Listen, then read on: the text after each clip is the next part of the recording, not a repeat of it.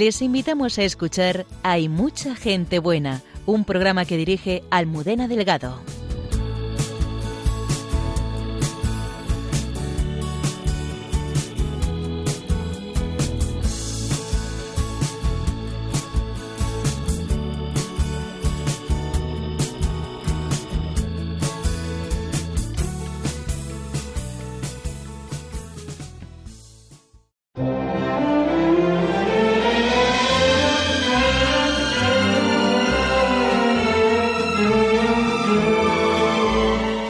Bienvenidos al programa de esta noche. Hace 11 años Angelines y Marcos dejaron su vida en Málaga y se fueron de misión a Suecia con sus hijos. Allí se encontraron una sociedad herida por la soledad y el individualismo.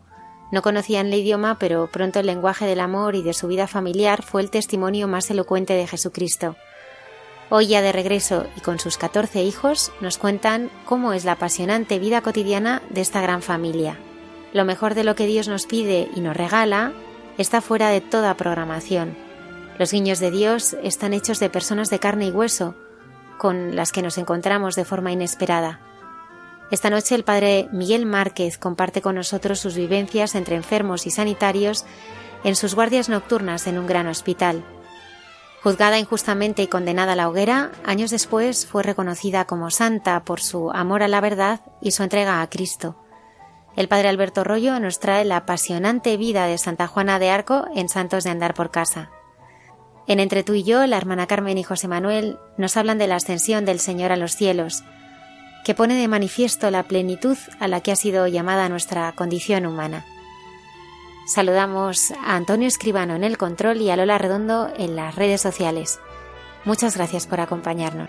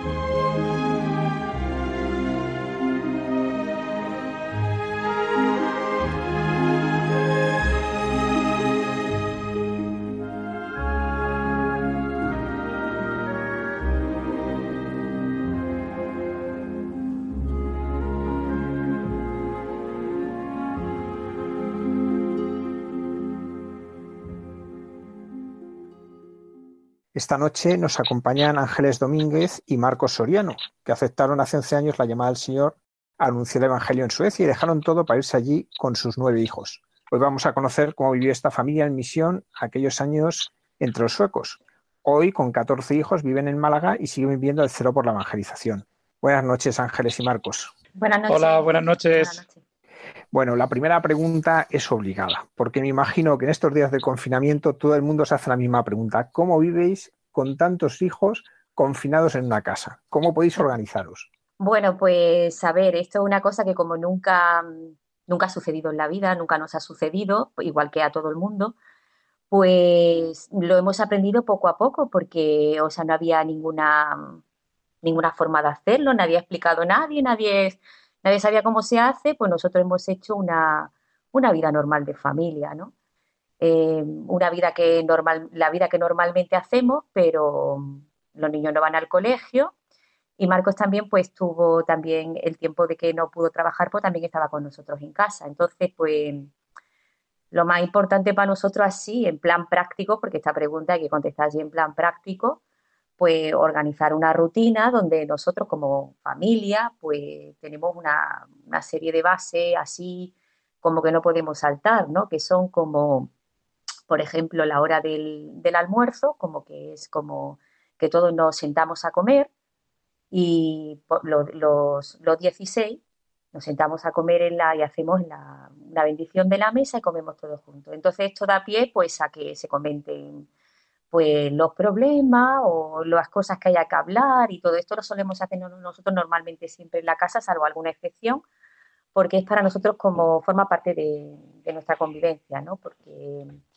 porque ahí podemos plantear cosas, lo consideramos prácticamente como un altar, ¿no? Y entonces, pues eso es muy importante. Además, el momento en que todo el mundo está junto y que, y que se toman decisiones. Y según fue avanzando el confinamiento, pues como estábamos en cuaresma, pues surgió la idea de, de poder rezar cada día el rosario, porque era verdad que había las vísperas y el rosario. Entonces, eh, es verdad que había mucho más roces de lo normal porque estábamos encerrados en la casa, somos, somos 16, ¿no? Y entonces, pues, y además que nos habíamos quedado como cortados en, en, la, cuaresma, ¿no? Y entonces, pues, empezamos a rezar todos juntos el, el rosario y no sé cómo lo fuimos haciendo, que acabamos siempre a la misma hora. Después de los aplausos de, de la calle, cuando ya se había ido un poco el barullo, pues nos sentábamos todos aquí en el salón y era como otro momento en el que hemos estado juntos. Esto nos ha ayudado muchísimo, ¿no? Porque nos ha ayudado a prepararnos la cuaresma, a estar todos juntos en la oración y a, parece que no, pero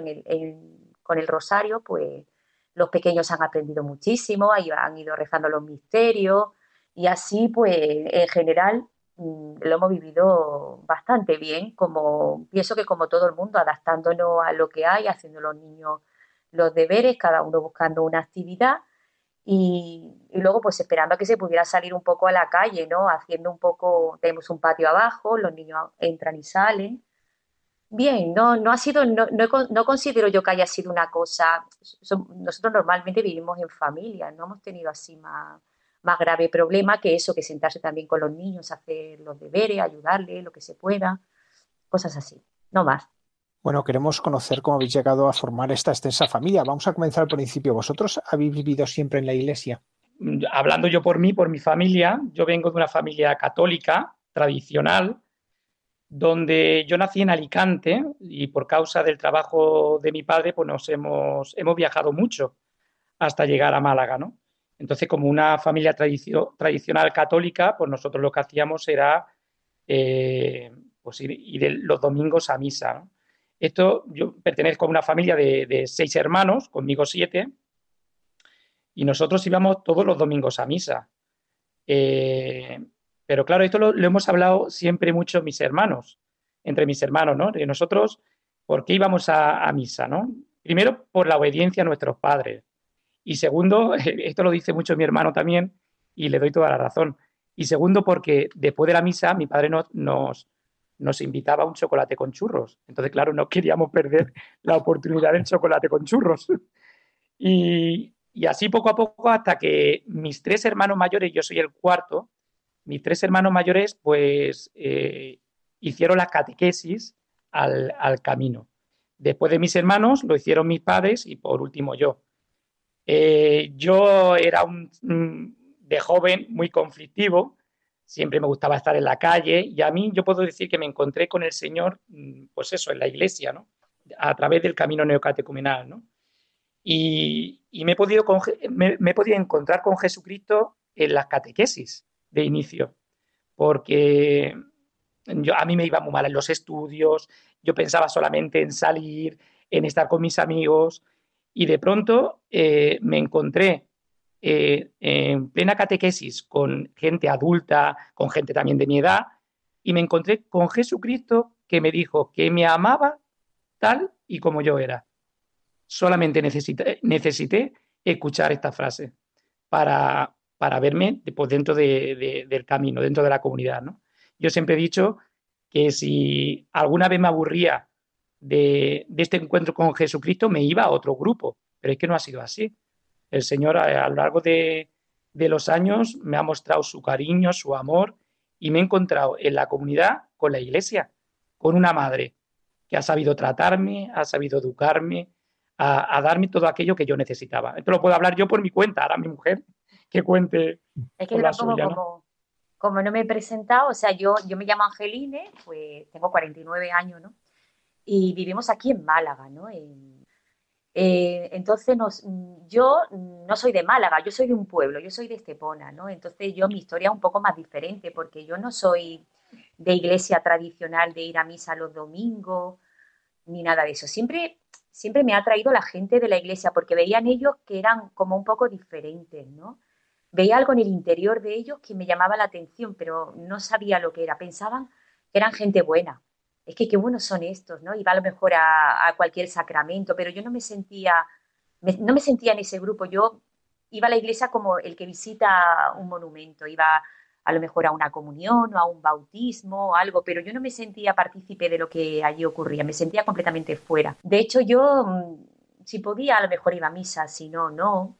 Me ayudaron la gente, el, algunos del Instituto de Estepona, de los profesores, uno que es un diácono, don Antonio, que sí que claro, en las clases de religión algo te decían y veía siempre ahí como una mano, ¿no? O algo que decía, e-, ellos por qué son diferentes, ¿no? Son, diferentes que, los demás, pero no sabía, no sabía, no sabía lo que hacer ni, ni nada, ni me atraía tanto como para cambiar. Pero cuando yo, yo al contrario que mi marido, yo siempre he sido una chica de sobresaliente, de nueve, de diez, pues entonces cuando terminé mi instituto, pues es verdad que empezó el camino neocatecumenal en mi pueblo, en Estepona. Y a mí me invitaron a esas catequesis, pero yo estaba terminando el, el, COU, que le decían eso, ¿no? el preparatorio para la universidad, y yo tenía que sacar mucha nota porque yo quería entrar en, en la facultad de medicina, entonces mis notas tenían que ser ejemplares, ¿no? Pero por desconocimiento o por un error de archivo o de lo que fuese, que nunca creo que haya sido una casualidad, pues mi expediente se quedó con una buena nota, pero no fue archivado ni fue ni, entré a la, a la universidad en el, en el, año que me correspondía, sino que tuve que esperar un año sin hacer nada en Estepona allí, ¿no? con mis notas y casi con la entrada a la universidad. Entonces luego cuando vine aquí a Málaga, pues entonces sí que entré a la universidad, eh, o sea, en ese año que estuve ahí como parada, como en el destierro, como quien dice, que no tenía casi nada que hacer, pues se me ofrecieron estas catequesis allí en mi pueblo, había un grupo de catequistas que viajaba y que me invitaron. Entonces yo fui y a mí me, ayudó mucho mm, e, este grupo de personas que voluntariamente hacían este camino desde la iglesia de la Purísima con su familia cargada de hijos. No llevaban los niños, pero sabía yo que tenían cuatro o cinco hijos. Me maravillaba mucho, pues esa mujer que tenía cuatro hijos o cinco hijos y que no, y que no hablaba mal, que no le parecía una carga. Me, sorprendía mucho su forma de, su experiencia. Entonces, en este año que estuve allí, pues entonces sí que se me, se me anunciaron las catequesis y empecé. Luego ya me vine aquí a Málaga al año siguiente a empezar la carrera y ya no sabía qué hacer. Había algo en mi interior como una semilla que, que había calado y que se le había anunciado pues que, que, Jesucristo había muerto por mis pecados. Entonces aquello me caló a mí hondo, o sea, me llegó, me llegó al corazón, ¿no? Me, me dio como, como una ansia de libertad, ¿no? E, era libre, no tenía que hacer lo que, lo que la sociedad dijera o lo que la gente dijera o ningún proyecto, no sé, me dio como, para mí el, anuncio del querisma fue como eso, como una, la libertad de, poder, de poder empezar, o sea, de, de, nacer de nuevo, ¿no? Entonces llegué aquí a Málaga y pues caí a vivir al lado de la iglesia de Nuestra Señora del Carmen, en un piso de estudiantes, y me acerqué a la iglesia y realmente mi vida mm, católica empezó en este grupo también, el Camino Neocatecumenal, donde ya me encontré con mi marido, que era mi novio, evidente, en aquel tiempo, y ya allí pues empecé yo la iglesia más serio, pero antes de los 20 años, 19, 20 años, nada de nada, ¿vale? ¿Y cómo surge esta primera relación entre vosotros y que os lleva a la decisión de casaros? Pues Pues mira, nosotros, eh, como ha dicho Angelines, pues nos conocimos a través de una Eucaristía, porque la primera vez que yo vi a mi mujer, eh, ella entró un poquito más tarde en la Eucaristía con una amiga que venía a las dos de, Estepona, y entonces pues me fijé en ella. Bueno, empezó eh, poco a poco una relación y estuvimos cuatro años, cuatro años de novios, cuatro años en castidad viviendo nuestro noviazgo pues en, esta santidad, ¿no? En esta, yo le digo que en esta gracia, ¿no? Porque es una gracia que te da el Señor. Y, y pudimos, pues a los cuatro años, con ningún medio, con nada, pues decidimos, decidimos pues, dar el salto a casarnos, porque queríamos, pues, eh, pues eso, unir nuestro amor en, el matrimonio, ¿no? Y encontrarnos con Jesucristo también y hacer la voluntad de Él. Nosotros teníamos siempre también, eh, nosotros teníamos unos catequistas, eh, Rafael y Paloma, que tenían 19 hijos, entonces no tenían tantos hijos, y pues era también pues una inspiración para nosotros, ¿no? Porque veíamos también pues su manera de vivir, su manera de hacer las cosas y nosotros eso es lo que queríamos, ¿no? Cumplir esa voluntad, ¿no? En nosotros. Y así empezó poco a poco. Pues sí, así más o menos fue, así yo la primera vez que vi a mi marido lo vi en esta Eucaristía y estaba haciendo la munición ambiental, que no sé si lo sabes lo que es, es como el inicio, ¿no? Que pues que invita a la gente un poco así libremente a entrar en la Eucaristía y, a, vivir esa Eucaristía a los hermanos. Es como una especie de, entradita, ¿no? Que la persona habla. Y yo lo vi, lo estaba escuchando y lo que me llamó la atención de él, mm, bueno, me pareció guapo, evidentemente, ¿no? Eso sí es verdad, me llamó la atención, pero realmente su forma de hablar y la fe es lo que a mí me, no sé, nunca había, nunca había oído a una persona así hablar con fe. O sea, me, enamoró un poco esa parte, ¿no? Porque yo decía, bueno, y la, verdad es que yo tuve como, una, como una especie de intuición. Este para mí lo quiero, ¿no? No sé por qué, él se ríe, se ríe porque, porque es cierto.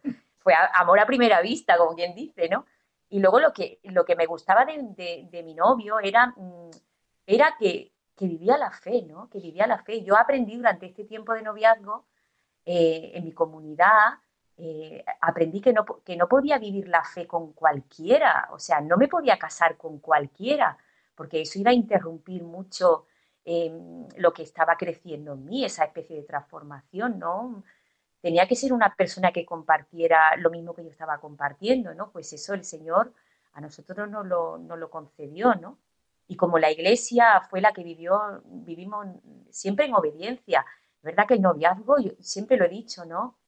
Eh, uno hace la castidad por, obediencia, no es que la entienda ni nada de eso, pero es que después de habernos casado, después de, haber vivido el matrimonio, ¿cuántas veces doy gracias a Dios de haber tenido esa castidad? De verdad, verdaderamente la iglesia es sabia en esto, ¿no?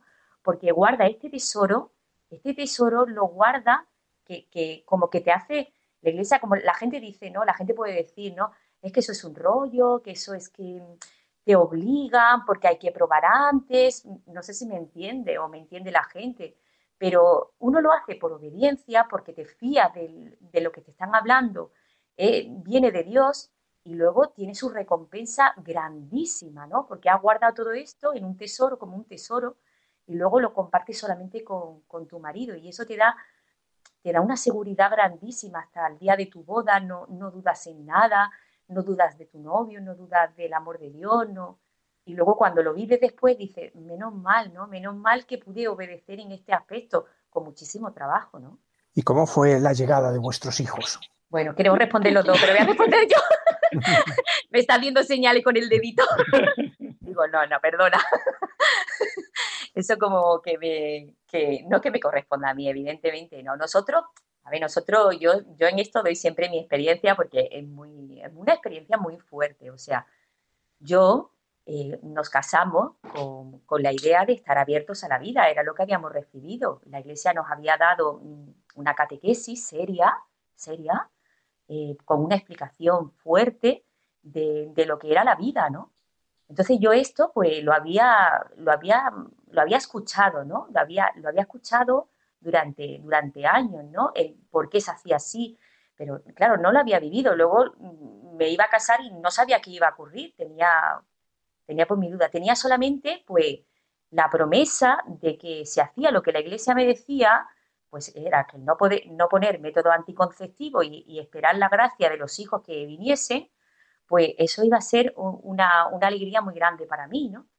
Entonces, para nosotros, ¿no? Me refiero, ¿no? Entonces, claro, ahí yo tenía una serie de, como de dudas, no de dudas, no eran dudas, porque yo había visto que, otros lo, habían, lo, vivían en la fe y lo vivían muy bien y estaban contentísimos. A mí me ha ayudado siempre la experiencia de los hermanos, la experiencia de otros que han ido por delante mía, que no son mejores, ni yo soy mejor, ni ellos son mejores, pero me ha ayudado siempre en mirar la obra que Dios hace en los demás, ¿no?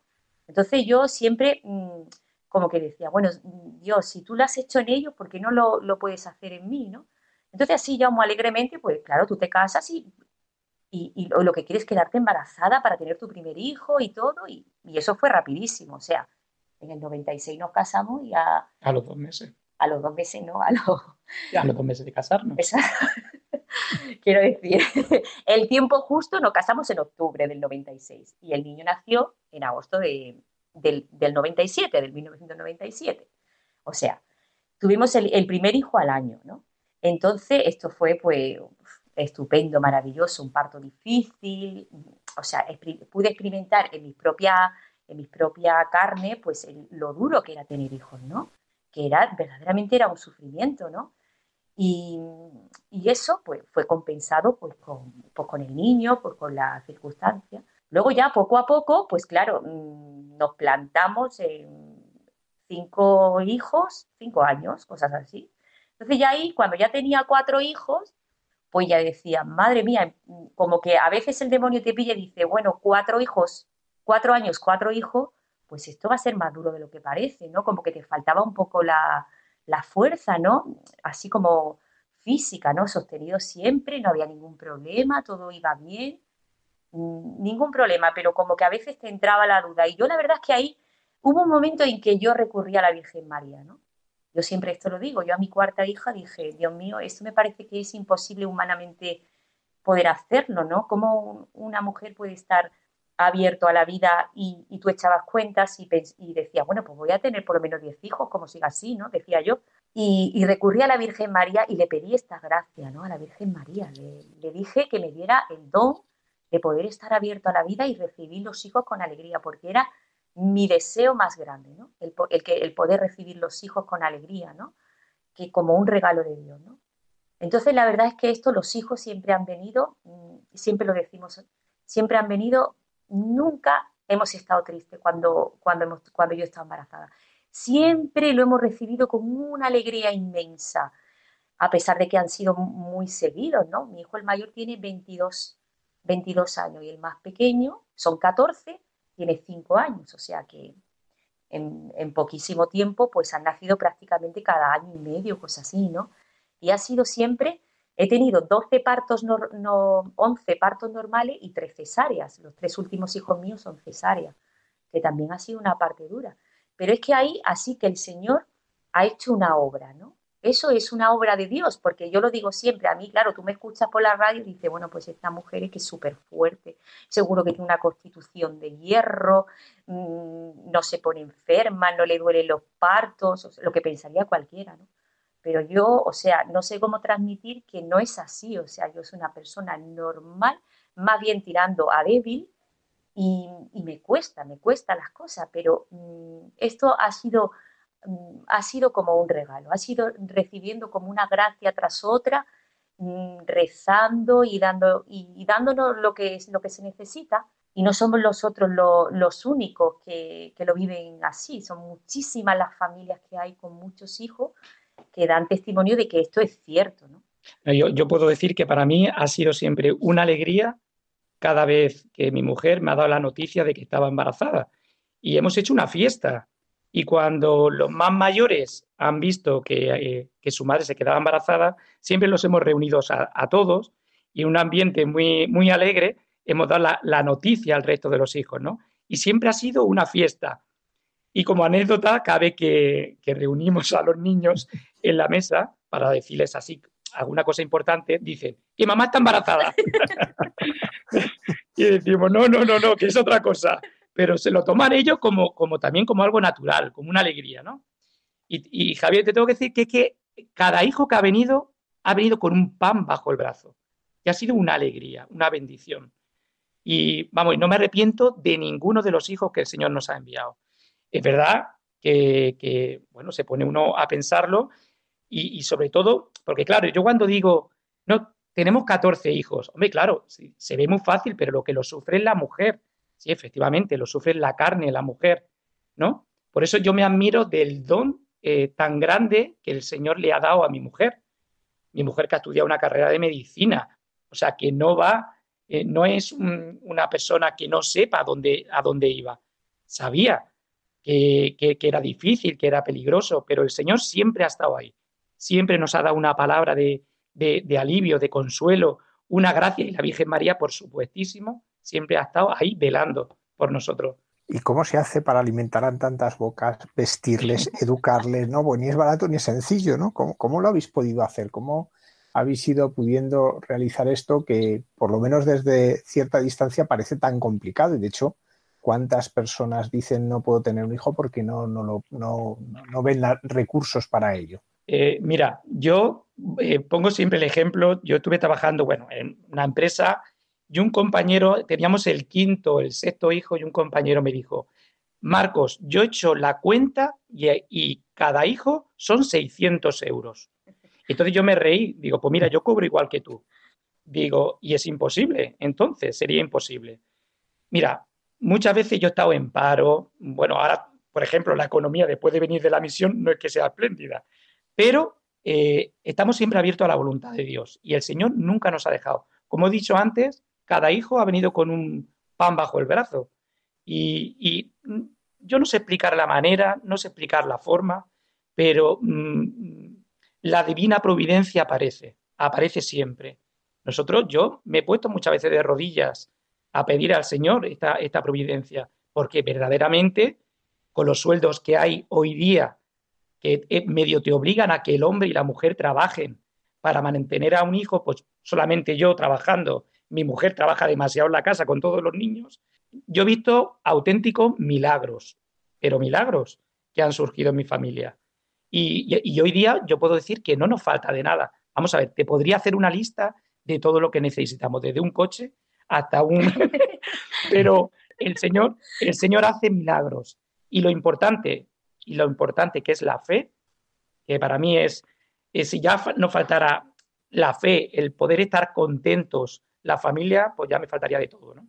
Pero es una alegría. Pues, el secreto, yo no lo sé. Que el Señor mm, da.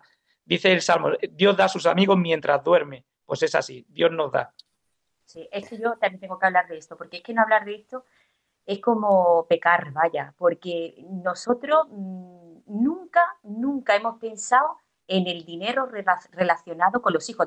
Hasta esta pregunta es una pregunta que, me ha incomodado siempre, que mm, perdona que te lo diga, o sea, que no, no te estoy echando nada en cara, yo sé que es muy común, que es lo común, a ver que te pregunten, ¿no? Pero quiero decir que nunca he hecho la relación de bocas o dinero con, con los hijos, porque me parece que no se puede comparar, o sea, no puede, yo lo único que sé, que la mesa se estira, la comida aumenta, el pan se multiplica y que, y que no sé cómo lo hace Dios, pero lo hace muy bien que es verdad que algunas veces nos han faltado algunas cosas, pero es tan bueno, lo veo tan importante, eh, y más en la sociedad de hoy, que tengamos algunas deficiencias de algunas cosas para poder crecer, algún pequeño sufrimiento. Yo cuando a los niños les falta algo, mamá, necesito una zapatilla o necesito, em, no sé, una tablet o necesito no sé qué, lo veo tan importante que tenga alguna pequeña falta para que esta, este niño pueda crecer en la fe, porque ¿cómo va a crecer si no tiene nunca la necesidad ni siquiera de pedirlo, ni, ni de poder vivir con esa pequeña, no tengo, no sé, no sé qué ejemplo poner. A ver, hoy no hay yogur, pues no sé, parece que la gente, ay, no le pones zumo al niño. Digo, ah, pues no, primero que no me gustan los zumos y, cosas así, ¿no? Entonces yo veo que, em, que es muy importante que los niños vivan, que, que la familia viva, viva de, esta forma y jamás nosotros eh, no hablamos nunca de dinero en la casa. Es muy raro que nosotros digamos esto cuánto cuesta, esto cuánto no sé qué. Em, sí, hombre, hacerles participar a los niños de que las cosas pues tienen su trabajo, y hay, que trabajar y tal, pero no hacer una relación constante del dinero con, las cosas, ¿no? Porque nunca hemos mirado esto para, para, poder, para poder seguir, ¿no? ¿Cómo nacen vosotros la llamada a la misión? Pues mira, lo de la llamada a la misión, mi marido es que siempre, siempre le ha gustado, ha tenido esta, esta llamada, ¿no? a ser. De hecho, cuando él era joven, pues se había levantado al sacerdocio, a, varias cosas, ¿no? Siempre ha tenido esta inquietud dentro, yo nunca. Entonces llevábamos ya bastante años casados, ¿no? Pues teníamos nueve hijos, ¿no? Nueve hijos. Pues sí, pues llevaríamos diez o once años casados, ¿no? Entonces, él, cada vez que en, nuestra, en nuestro, nuestro grupo, en el, Camino Necatecumenal, pues se hace una convivencia al año, y en esta convivencia, pues se anima a los jóvenes a levantarse para presbíteros, se piden vocaciones, y después pues empezaron a surgir pues este, este carisma, ¿no? De las familias en misión, ¿no? Entonces, es verdad que te da la cosquillilla siempre, pero de ahí a levantarme, pues nunca, ¿no? Pero entonces mi marido ya me había dicho un par de veces que, pues eso, que, el Señor, mm, que él se quería levantar para irse en misión. Y que, así como resumiendo, decía, bueno, pues mm, qué raro que el Señor no te llama a ti, me decía, ¿no? Porque si rezamos juntos, el sacramento del matrimonio lo tenemos juntos y me llama a mí, es muy raro que no te llame a ti. y digo, pues yo no he sentido ninguna llamada, la verdad. Entonces, después de una convivencia, pues dice, mm, no te has querido levantar, me, preguntó a mí, no te has querido levantar cuando han pedido la llamada, porque nosotros lo hacemos así, dice, aquellas familias que estén dispuestas, el presidente lo dice, ¿no? A, partir en misión, pues se pueden levantar, ¿no? Entonces se ponen de pie, ¿no? Entonces, pues yo me quedaba sentada.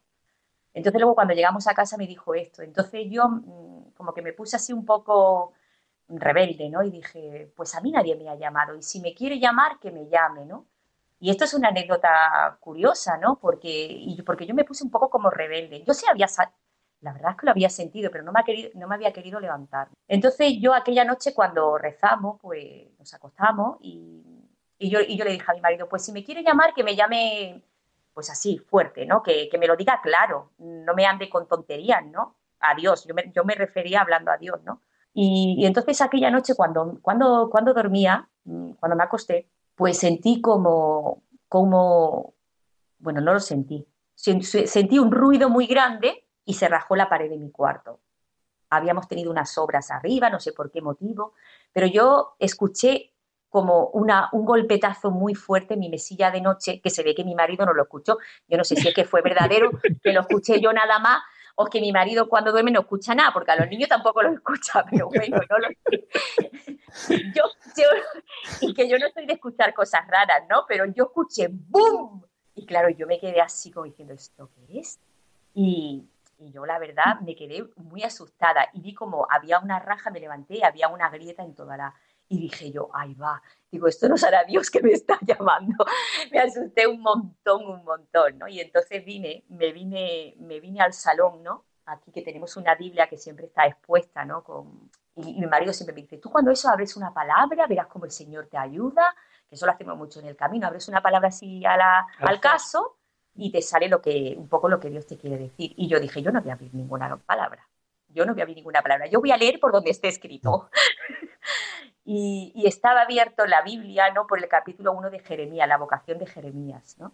Mm. Y, que, y, me empecé a leer así como, como rápido, ¿no? Y decía, a donde, y, me acuerdo de, esto, de estos versículos, ¿no? Que decía, a donde yo te mande irás y lo que yo te diga dirás y no les tengas miedo, yo estaré contigo hasta todo, ¿no? Y entonces mm, me dio como un vuelco el corazón y dije, y llamé a mi marido le dije, pues ya me ha llamado el Señor, venga, mañana mismo lo decimos al responsable y nos ponemos a disposición de la iglesia. Y así fue.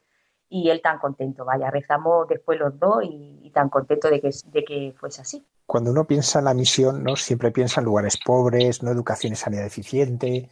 Por ejemplo, en el programa hemos entrevistado a algunas familias en misión en Angola, en Villa Miseria, en Argentina, pero vosotros os toca un destino que podría ser un poco inesperado, que es un país rico, un país aparentemente muy avanzado, supuestamente uno de los mejores lugares para vivir en el mundo. Eh, ¿Cómo acogéis de repente porque yo no sé qué sueño tenía eso si pensabais en algún sitio, pero ¿cómo acogéis de repente que lo que os toca es ir a Suecia? Pues mira, nosotros, eh, después de hacer el camino, pues una elección de, familias y tal, nosotros nos, eh, nos, fuimos a Porto San Giorgio, a Italia, una semana, donde Kiko un poco, pues mandaba eh, a las familias, bueno, destinadas a cualquier parte del mundo, ¿no? Claro, es lo que, lo que tú dices, uno tiene la, la mentalidad, el pensamiento de que la misión pues tiene que ser en un sitio pobre, en África, en sitios así, ¿no? Esa, la, esa es un poco el pensamiento con el que íbamos también nosotros, ¿no? Date cuenta que entonces teníamos nueve hijos. Entonces, pues nada, pues nos fuimos a, Puerto San Giorgio, Kiko en esa semana da una serie de catequesis y van un poco viendo las necesidades que hay en el mundo de, las familias, ¿no? Entonces yo me acuerdo que Kiko eh, pidió una familia para ir a África. Entonces, claro, pues yo le dije a mi mujer, vamos a levantarnos.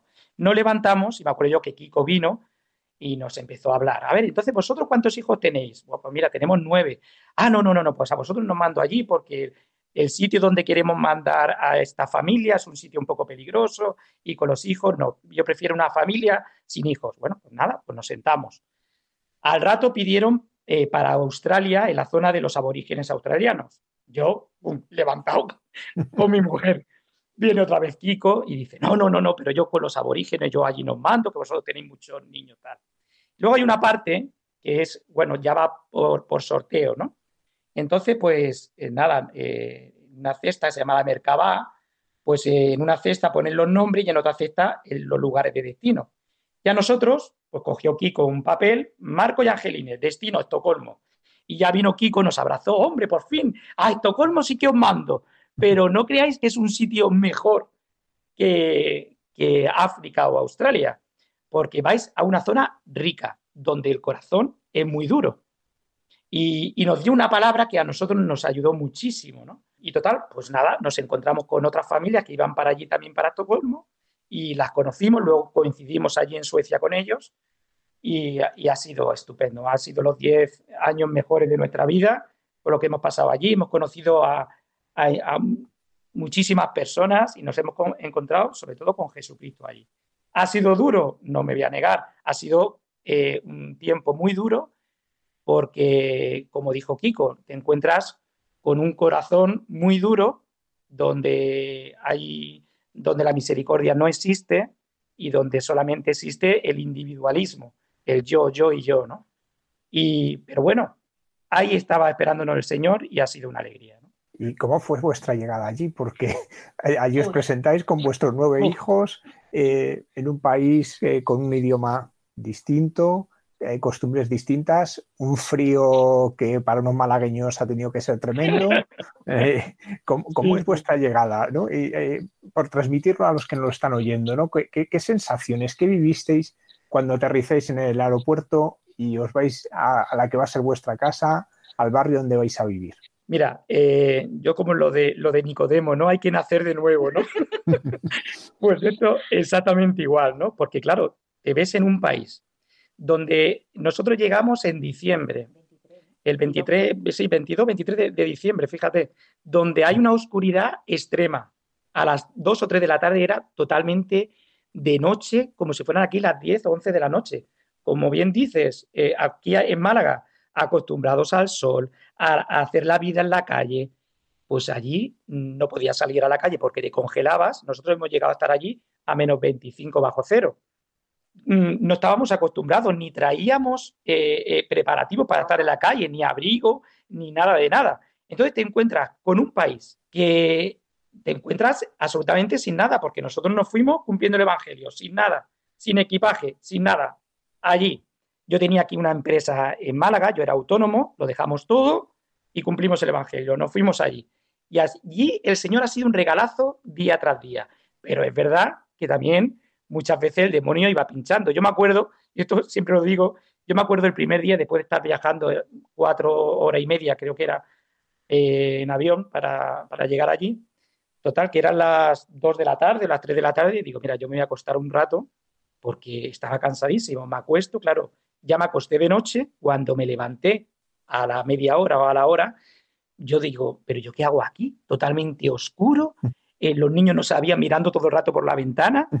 Eh, bueno, pues eso, el nacer de nuevo, un idioma nuevo, costumbre nueva, familia nueva, todo nuevo, todo nuevo, pero el Señor, pues, como he dicho, también lo hace todo nuevo y, nos ha ido eh, dando, pues, día tras día cosas eh, y, experiencias buenísimas, buenísimas. Son memoriales que se te quedan, se te queda porque es que llegas a un sitio, nosotros que yo pienso que la ignorancia es una de mis... Digo, la ignorancia es una de las mejores virtudes, porque yo cuando dijeron Estocolmo, pues bien, vale. Pues Entonces ni había internet, ni había nada, yo sabía que, dónde estaba, pero ¿qué sabía yo lo que era el frío? Si yo no, había salido de Málaga, mm, la nieve, ni nada, que nos vamos en diciembre, y todos, no, no vayáis en diciembre, que sí, que nos vamos, que nosotros tenemos todo listo, y nosotros nos vamos, ya ves, dos días antes de Nochebuena, imagínate. Y cuando llegamos allí, y no, está, y, no estaba nevado, nevó al día siguiente, el día de Nochebuena, ¿no? Y nosotros vimos caer eso blanco que cubría todo, que eso no era Sierra Nevada, eso te llegaba hasta la puerta de tu casa. Y, y te manchaban, yo qué sé, yo decía, pero aquí uno cómo se viste, empezamos a ver las ropas que llevaban, los gorros, los, buzos estos que parecían astronautas, el frío. Yo me acuerdo que, que yo me llevé mi carrito de, de bebés, ese carro allí no vale Ah, porque alguien no me dijo que eso no valía allí, eso tiene una rueda muy pequeña, eso se atrancaba en la nieve y yo tuve que tirar el carro y salir con el niño en brazo porque no andaba el carro, hay unos carros especiales con ruedas grandes, muchísimas anécdotas. Lo que ocurre es que no podemos presumir de lo que, de lo que no somos. Es verdad que nosotros cuando llegamos allí no éramos las primeras familias que habían llegado allí, ya había las misiones en Estocolmo habían empezado allí hacía por lo menos 14 años, ¿verdad? O 15 había, había familias de España y familias que recordamos con muchísimo cariño, que, que incluso algunas están allí, que nos fueron abriendo el camino también. Nos ayudaron con el idioma, nos ayudaron a sacar los papeles y todo este tipo de cosas, porque la verdad es que mm, verdaderamente pioneros los primeros sí que tuvieron que, no veas, qué difícil, ¿eh? Y aprender el idioma. Yo me fui embarazada, porque yo también, claro, que te estoy diciendo que yo soy ignorante. A veces la ignorancia es una cosa buenísima, porque te vas y no sabes nada. Me decían, no te vayas embarazada, espérate a dar a luz aquí en España y luego ya te vas. Y yo dije, no, no. Con siete meses de embarazo, claro, cuando yo me vi allí en la hora del parto, que yo no entendía nada de lo que decían ellos, Claro, hasta que aprendimos, supongo que pasaron dos o tres años, ¿no? Que luego ya sí hemos aprendido, claro. Pero en aquellos momentos yo lo que me quería ir a ir del hospital, nunca había tenido tantas ganas, di a luz y no sabía si decía empuja o no empujes o no sabía lo que decía. Y cuando venía la matrona por la mañana y me preguntaba sobre el niño, yo cogía a un niño así como, como una pobrecita y yo, yo que me quiero ir para mi casa, Marco, yo me quiero ir para casa. Da igual que no me enseñen nada y nada, pero menos mal que gracias a Dios todo nos, ha ido siempre súper bien. Es que somos unos mimados del Señor, porque tampoco es que hemos sufrido mucho, que Dios nos ha tratado siempre muy bien. No hemos tenido problemas, la verdad. Eh, hay muchos estudios que hablan de Suecia como uno de los países donde la gente es más feliz, pero claro, uno se da cuenta que esos estudios responden a criterios puramente económicos y materiales. Vosotros que habéis vivido allí en una sociedad que efectivamente a nivel eh, material lo tiene casi todo, ¿habéis visto esa felicidad o al contrario? O lo que habéis encontrado más bien es la infelicidad. No obstante, eh, la Madre Teresa hablaba de que la mayor pobreza en el primer mundo es la soledad. ¿Cómo, ¿Cómo habéis vivido vosotros ese encuentro con estas realidades? Pues mira, con mucha pena, porque lo que acabas de decir es completamente cierto. Mucho dinero, Suecia tiene mucho dinero. Mis hijos se extrañaban mucho porque por ejemplo, eh, pues niños en la escuela de 9 o 10 años, pues ya tenían el último iPhone que salía. Y, claro, mis hijos se quedaban espantados porque decía, pero ¿cómo es posible que un niño de 9 o 10 años tenga eh, el último iPhone o no le falte? Luego viviendo en una soledad, la gente tremenda, pero una soledad en la que tampoco te hacían, hacían porque, porque tú le rompieras esta soledad, no, o sea, muy... Eh, no sé cómo explicarlo, muy convencido de, su soledad, ¿no? Porque, digamos así, es lo que habían vivido ellos, estaban acostumbrados a eso, pero con mucha tristeza. Claro, eh, la gente, nuestra misión verdaderamente, ¿en qué consistía? Pues hacer en realidad la familia cristiana, como la Sagrada Familia de Nazaret, ¿no? La familia cristiana, hacer presente eso. Eh, vamos, te digo que muchos de los compañeros de mis hijos se quedaban maravillados de que mi mujer hiciera de comer todos los días, de que nos sentáramos todos en una mesa, de que habláramos, porque para ellos era ya una catequesis el ver tantos niños, el ver que había una conversación, el ver que, el móvil no era el Dios sobre todas las cosas, el, que el internet o la pantalla no era el Dios. Entonces se quedaban pues maravillados y me decían, oye, ¿mañana puedo venir a tu casa otra vez? Claro, mi casa está abierta, puede venir, porque incluso los padres, o sea, tenían esta, este interés por conocer a la familia, ¿no? Me acuerdo cuando teníamos las reuniones con los profesores, claro, al final los profesores empezaban a hablar, a hablarte del niño, pero al final terminabas pues hablando de la familia, eh, de qué hacíamos allí en Suecia, ellos que intentaban huir de Suecia a Málaga, nosotros los malagueños íbamos a Suecia. Y era un poco todo, mm, pero ya es que solamente ya se evangelizaba, como, como decía San Francisco, no, no, no hay que decir mucho, o sea, no hay que hacer mucho, solamente la palabra, ¿no? O sea, es solamente el, el, día a día, el, el, ver lo que hacíamos, ya evangelizaba, ¿no? El norte de Europa es que es una, una tierra de misión importante, o sea, no voy a decir más importante que otra, ¿no? Todas eran iguales de importante, pero nosotros hemos, hemos adquirido este amor a la, Escandinavia, ¿no? Porque Dinamarca, Suecia, Noruega y Finlandia funcionan como una unidad y verdaderamente ellos, esos países piensan todos igual, ¿no? Ahí en el 1970 y tantos empezó el individualismo y, esto es una cosa que a mí me ha llamado, porque yo muchas veces digo, ¿por qué me habrá llevado a mí el Señor a Suecia, no a otro sitio? Es verdad que, al, eh, que, hemos visto frutos en la misión. Nosotros, es verdad, poquitos, pero es que lo hemos visto, ¿no? Nosotros, nuestro, nuestra misión, al poco tiempo, pues cuando aprendimos el idioma y todo, cuando llevamos tres o cuatro años, pues tampoco había bastante gente que, que diera catequesis del camino neocatecumenal. Entonces nosotros nos apoyamos en una parroquia y empezamos a dar catequesis. Y la gente, algunas personas, pues fueron, ¿no? Y las personas que fueron, que no entendían casi lo que decíamos, porque lo hablábamos tan mal, porque es tan difícil de pronunciar, tienes que tirarte bastantes años. Le llamaba la atención eso, que ellos dicen, no entendemos bien lo que decís, pero es que lo decís con tanto mm, empeño que tiene que ser una cosa muy importante, ¿no? Y se quedaban, y se quedaban, y después, pues aquellos que percibían el amor de Jesucristo, porque el amor de Jesucristo pasa a través de, la, persona, pues se quedaban y aún están allí, ¿no? Porque han sido como, ha sido como un memorial para ellos, ¿no? No nuestro solamente, no me voy a poner que va, ni mucho menos, ¿no? Luego los adolescentes, por ejemplo, hay, hay jóvenes, algún que otro joven que no ha sido, la, porque la misión no ha sido de mi marido y mía nada más, ha sido de, de los hijos nuestros, sobre todo de los mayores, ¿no? Porque allí los adolescentes están, están muy tristes, están muy solos. es muy típico de ver a un niño por la calle con 8 o 9 años que va solo, que va con su bicicleta, que va con una llave colgando al cuello porque mm, se queda solo en casa, em, abre solo, vive solo, mm, por eso abre los colegios todo el día. lo que te estaba diciendo yo antes es que yo no sé porque yo cuando era joven, mi proyecto de vida era un poco así, antes, antes de conocer a Jesucristo, ¿no? Era un poco, voy a hacer, voy a estudiar medicina, voy a ser médico, voy a ser una investigadora de no sé qué ciencia, voy a, voy a encontrar la vacuna del coronavirus. yo era de esas, ¿no? De que, uy, de, de mucho proyecto, ¿no? Siempre en mi historia lo que pasa es que el Señor luego mm, me transformó, ¿no? Poquito a poco, no de golpe, ¿no? Sino durante tantísimos años el Señor te va hablando, te va transformando. Esto, esto, son 30 años de, escuchar la palabra, de, experiencia, de escuchar y escuchar y escuchar y rezar y todo esto, ¿no?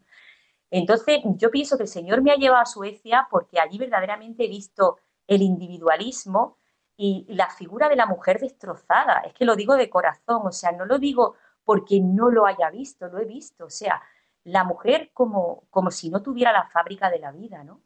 La mujer como si no fuera mujer, ¿no? Con, ese engaño tan grande, ¿no? Que, de, que, de, que, de que te tienes que realizar de alguna manera haciendo no sé qué cosa, porque si no, no eres valorada por la sociedad, ni por tu marido, ni por nadie en el mundo, pues a mí, cuando he visto allí a la mujer, digo, ¿y esto es lo que aspira la sociedad? O la mujer en sí a, ese vacío, a ese no sé qué meta que no se sabe nunca cuál es, que nunca llega, así que una cosa, mm, una cosa que no tiene, que no es tangente, que no se puede coger. Yo, por ejemplo, yo, a mí me ha llevado a Suecia Dios para eso, para ver lo que es el individualismo. Yo me he asustado muchísimo, mucho, mucho, mucho, de ver como los compañeros de mis hijos, mamá, hoy se ha suicidado mi amiga, pero ¿cómo se ha suicidado tu amiga? Vamos a ver Mm, pues sí, mamá, eh, de ir a, hablar con los profesores, gente mayor ya, con, con, con las marcas en, los antebrazos de haberse intentado suicidar, de cortarse las venas, de, ser uno de los países con, más suicidio, con más, con más gente sola, con, más eutanasia, con, con todo esto. Una cosa que a lo mejor está oculta, pero que allí lo vives mm, el día a día, porque te lo dicen los niños. Hoy se ha tirado un hombre al tren, han parado las vías y por eso hemos llegado tarde. Lo viven como normal, que la gente pierde el sentido de la, de la vida y vive así sin Dios, pues como se puede, a lo que se llega a vivir sin Dios, ¿no? De todo lo que habéis vivido en Suecia, eh, ¿qué es lo que a cada uno de vosotros eh, os ha dejado más huella? Pues hombre, lo que ha dejado más huella, primero, eh, toda la gente que uno ha conocido allí. Porque como ha dicho mi mujer, no, es no solamente era Suecia, nosotros hemos tenido contacto pues con los misioneros de Finlandia, de Noruega, de Dinamarca, en definitiva toda Escandinavia, ¿no? Nos hemos encontrado con gente estupendísima, el Opus Dei, que ha sido un regalazo también. Eh, aquí saludo al padre Andrés Bernal. Eh, bueno, toda una gracia. También eh, yo estuve trabajando dos años con el nuncio apostólico y también ha sido un, regalazo, ha sido también una gracia el poder conocerlo, el poder vivir con él, ¿no? Y, ¿Y qué es lo que me quedo? Pues eh, las conversiones de, la gente, ¿no? De ver a eh, una serie de personas que, pues, que han escuchado y que se han acercado a la iglesia y que hoy día siguen allí y que tú los escuchas hablar y dices que se han encontrado con una familia eh, en la iglesia, ¿no? Y que esta soledad ha sido rota por haber escuchado el Evangelio, ¿no? A mí ya eso, pues, me llena el corazón, ¿no? de gente que tenemos contacto, de que siguen viniendo aquí, de que, de que no habían conocido nunca eh, quién era Jesucristo.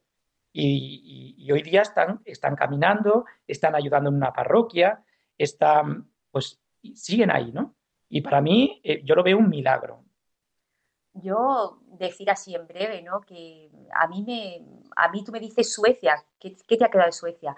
A mí me ha, me ha quedado un encuentro con Jesucristo, ¿no? verdaderamente, ¿no? Porque dice, ir a Galilea y allí me veréis, ¿no? Y para mí la Galilea de los gentiles ha estado allí, ¿no? Pues eso, al aprender un idioma extraño, el poder, el poder hacer todo esto, mm, eh, mira que hemos dedicado tiempo a aprender el idioma, mm, a poder evangelizar, al poder... Y, todo esto por amor a Jesucristo. Yo no nunca lo, hubiera hecho, lo hubiera hecho por otra cosa. Yo no me iría a Suecia ni por todo el dinero del mundo. De hecho, allí te dan dinero por todo. O sea, pero por amor a Jesucristo sí, porque ese encuentro nadie te lo puede quitar. Luego tampoco es, no se puede quedar como que es una opción que tú tomas, porque yo ahora mismo digo, voy a tomar la opción de irme de misión a, no sé, a Costa Rica o a no sé dónde, no. Eso es una gracia que Dios te regala. Si tú estás disponible, es verdad que tienes que estar disponible, pero que Dios te da por un tiempo, es un tiempo de gracia. El Señor nos ha regalado ese tiempo de gracia que, que a nosotros como familia nos ha dado eh, el amor a la misión. O sea, mm, tú nos dices, a mí me llamo Almudena, ¿no? La de Radio María, ¿quieres dar un testimonio? Yo no puedo decir que no, no puedo decir que no, es que, es, que no cabe en mi cabeza, porque nosotros, eh, id a contar lo que habéis visto, ¿no? Como los discípulos, ¿no? Es que es, que es la misión del cristiano, ¿no? Eh, el poder contar lo, que ha visto, ¿no? Entonces a mí me queda el amor a la misión una de las claves que, han, ido apareciendo en esta misión son los, hijos, ¿no? Eh, y aquí la pregunta sería doble. A mí me da la impresión, escuchándoos hablar, que al principio ellos han sido el ariete misionero, ¿no? Pues porque su presencia en el colegio, sus amigos, os permitieron acercaros a muchas familias. Y por otro lado, ellos como también eh, esta misión les ha ido eh, configurando y les ha ayudado a fortalecer la familia. Mira, nosotros en el camino Primero es que tengo que empezar por aquí a explicar un poquito esto, ¿no? Nosotros en el camino, eh, el paso de la fe a los hijos, que yo pienso que es uno de los regalos más grandes que tiene el camino, es los laudes. Los domingos rezar laudes con los hijos, ¿no? ¿Y cómo se rezan los laudes? Pues bueno, abrimos los laudes, rezamos o cantamos los tres salmos y de, seguido, pues, o hacemos una lectura continuada de la Biblia para que los más pequeños puedan entender, o abrimos una lectura al azar ponemos en común y, bueno, los niños van hablando, van hablando un poco de la experiencia, van hablando eh, un poco de la semana también, de cómo ha ido, eh, les vamos preguntando un poco y, ellos poco a poco pues eh, se van abriendo. Claro, esto, fruto de todo esto, de años y años, pues cuando nosotros nos levantamos para la misión, pues claro, yo, nosotros decíamos, una cosa es levantarnos a la misión, mi mujer y yo, y otra cosa son los hijos, ¿no? Entonces, me acuerdo yo que reunimos a todos los niños en torno a la mesa, al altar, y eh, pues le preguntamos a cada uno si estaban dispuestos en hacer la voluntad de Dios, en, irnos a Suecia. Bueno, y todos dijeron que sí. Entonces, bueno, pues nos fuimos para Suecia, ¿no? Nos fuimos con esta alegría. A los niños eh, la misión ha sido un regalo. Hoy día lo comentamos, hoy hemos rezado los laudes y hoy día eh, estábamos comentándolo, ¿no? el gran bien que ha hecho a cada uno de nuestros hijos la misión, ¿no? Porque hoy día se sienten ellos misioneros, hoy día se sienten ellos con la, con la capacidad de portar la palabra de Dios, ¿no? Y eso es, eso es una gracia. Yo muchas veces cuando los, oigo, eh, digo, bueno, esto no es obra nuestra, esto es obra de Dios, ¿no? Lo que dice, ¿no? No porque mis hijos, a ver, entenderme, no porque mis hijos sean perfectos, ni yo sea el padre perfecto, ni mi mujer la, la mujer perfecta, somos unos desastres. Pero el Señor, dentro de, todo, de este desastre, pues ha querido hacer algo nuevo. Y es verdad que los, que los niños evangelizan, y es verdad que, los niños han abierto muchas puertas, muchas puertas, y las siguen abriendo. Porque, claro, llama la atención, incluso aquí en España, el tener 14 hijos llama la atención. Claro, y es la, y es la, pregunta obligada, tanto a ellos como a nosotros. Ellos eh, son niños, claro, no puede pretender que, que te den una palabra a sus compañeros ahí con una manera de conversión ya, no, pero no se esconden en decir que están en la iglesia y que son 14 hermanos, no se esconden y muy orgullosos que lo dicen, ¿no? Entonces, por ese aspecto, pues muy contentos, ¿no? También les ha dado a ellos como, como estar allí en la misión, pues sobre todo hablamos de los mayores, porque los más pequeños, algunos ya por 5, 6, 7, 8, 9 años, ya van, ya eran pequeños, ¿no? Pero los más mayores, lo que dicen ellos, pues es que ya ves, si hoy querían, dicen, nosotros no vamos a hablar porque nosotros no quedamos y también hablamos. Digo, es que no sé, ya hemos quedado papá y yo. Lo hubieran todo sin problema su experiencia. De hecho, cuando nosotros al principio nos fuimos como familia en misión y luego mm, hicimos como una misión diferente que se, que se llama Misión Agentes, que es crear una, una comunidad de, de familias en misión con los hijos mayores que caminan. Teníamos hijos de 16, de 15, de 17, 18. Entonces, ellos han caminado en nuestra misma comunidad. Entonces, eso nos ha ayudado mucho como familia, el, estar caminando con nuestros propios hijos en la familia. Eso te ayuda mucho, ¿no? A ellos les ha ayudado mucho el ambiente misionero. Ellos siempre lo dicen. Cuando han vuelto aquí, pues ellos, la cosquillita esa de, de haber estado como en primera línea de batalla, pues la echan en falta aquí, ¿no? Ahora cuando han pedido para ir de dos en dos, que este año se ha, ya, no se va a hacer, se ha suspendido por el tema de, del, coronavirus. pero ya nuestros catequistas habían pedido pues esta misión, que era ir de dos en dos por todo, por todo el mundo, y se iba a hacer este verano, ¿no? Y entonces los primeros que se levantan, los primeros que no entienden por qué los otros no se levantan, porque ellos como que han vivido esto como muy fuerte, ¿no? Incluso mm, me atrevería a decir mucho más que los que están aquí, ¿no? De hecho, echan de menos eh, el ambiente de misionero, de estar. Nosotros allí teníamos la misión de ir eh, por las casas también, íbamos pegando en las puertas, haciendo tradicio que se llama, ¿no? Pegando, y esto lo hacíamos con nuestro, ellos lo hacían también con 18, todas las semanas, ¿eh? El sábado por la mañana, de dos en dos, iban, iban dos chicas o dos chicos y iban anunciando el Evangelio pero, pero la mejor misión es la misión de la tortilla de patata. es invitar a los suecos a que prueben la tortilla de patata o la paella. y, vienen todos. y se quedaban encantados. La conozco porque yo en Chile también la hacía, la de la tortilla de patata. También, ¿verdad? Esa es la mejor. Nosotros siempre anunciábamos, pero luego, como después también hacíamos la misión en las plazas, ¿no? Que aquí en España el Camino de Catucumena la hacen el tiempo pascual. Este año tampoco también se ha suspendido, ¿no? No sé si la conocéis, que es estar en la. Nos ponemos en los domingos de la Pascua eh, en la plaza y entonces mm, se rezan los laudes y luego salen los hermanos a dar su testimonio, ¿no? Y entonces ellos estaban acostumbrados, pues casi los obligábamos, no los obligábamos, pero los incitábamos un poco a que salieran todos los jóvenes a dar su experiencia. Éramos tan poquitos que claro, les tocaba siempre a mis hijos, los pobres, ¿no? Y eso parece que no, pero es que el anunciar tú mismo con tu palabra eh, lo que estás viviendo, pues es como que te, te autoconvence a ti mismo, ¿no? Te autoevangeliza, ¿no? Entonces ellos, esa, esa cosquillita de, estar allí, y luego muchísimas cosas más, si estuvieran ahí te dirían muchísimo, ellos de Suecia quieren mucho a ese país, el amor a la, a la Escandinavia, nos lo han transmitido nuestros itinerantes, Oscar y Paula, y también pues han venido con sus novios, ¿sabes? Que esto hay que decirlo, Marco. Claro, claro. Eh, mi hijo pues se iba a casar pues con una chica que era también hija de la misión, eh, de otro matrimonio polaco, se hubiera casado... Ayer. Ayer. se hubiera casado en Polonia ayer teníamos todos los billetes para salir a Polonia, pero el pobre se ha quedado, la novia está en Polonia. Claro, esto, estas son las cosas que te pasan cuando eres misionero, que tu novia está en Polonia y mi hijo está en España, no, puede salir de Polonia, él no puede ir para allá, no se han podido casar y veremos lo que Dios quiere, ¿no? Así, pues tienen sus novios, tienen sus amigos, tienen, tienen, tienen sus hermanos de comunidad que los quieren tantísimo también, porque tienen ahí una comunidad que realmente la que ellos empezaron, ¿no? muchísimas cosas. Pues eh, habrá, habrá oportunidad de, poderles también entrevistar a ellos. Es verdad que, hemos tenido alguna persona más joven en el programa que ha estado con sus padres de misión y que nos han dado su testimonio. Yo quería acabar preguntándoos por la Virgen. Ya tú, Angelines, ya nos has hablado un poquito de, tu relación con ella, pero ¿cómo es la relación de la familia con la Virgen? Mira, a nosotros eh, este tiempo del coronavirus, eh, bueno, y los, y los niños lo dicen también, ha sido un encuentro eh, muy fuerte con la Virgen María a través del rosario. Todas las tardes, no hemos faltado ni un día al rosario. Y es, ha sido una alegría porque tú sabes que a los niños pues le encanta mantener el rosario en la mano, la bolita. Eh, entonces, claro, para que no hubiera peleas, todos los niños querían tener el rosario en la mano, pues cada misterio lo hacía uno. Entonces decíamos, bueno, pues venga, hasta el niño de cinco años que lo tenías que ver.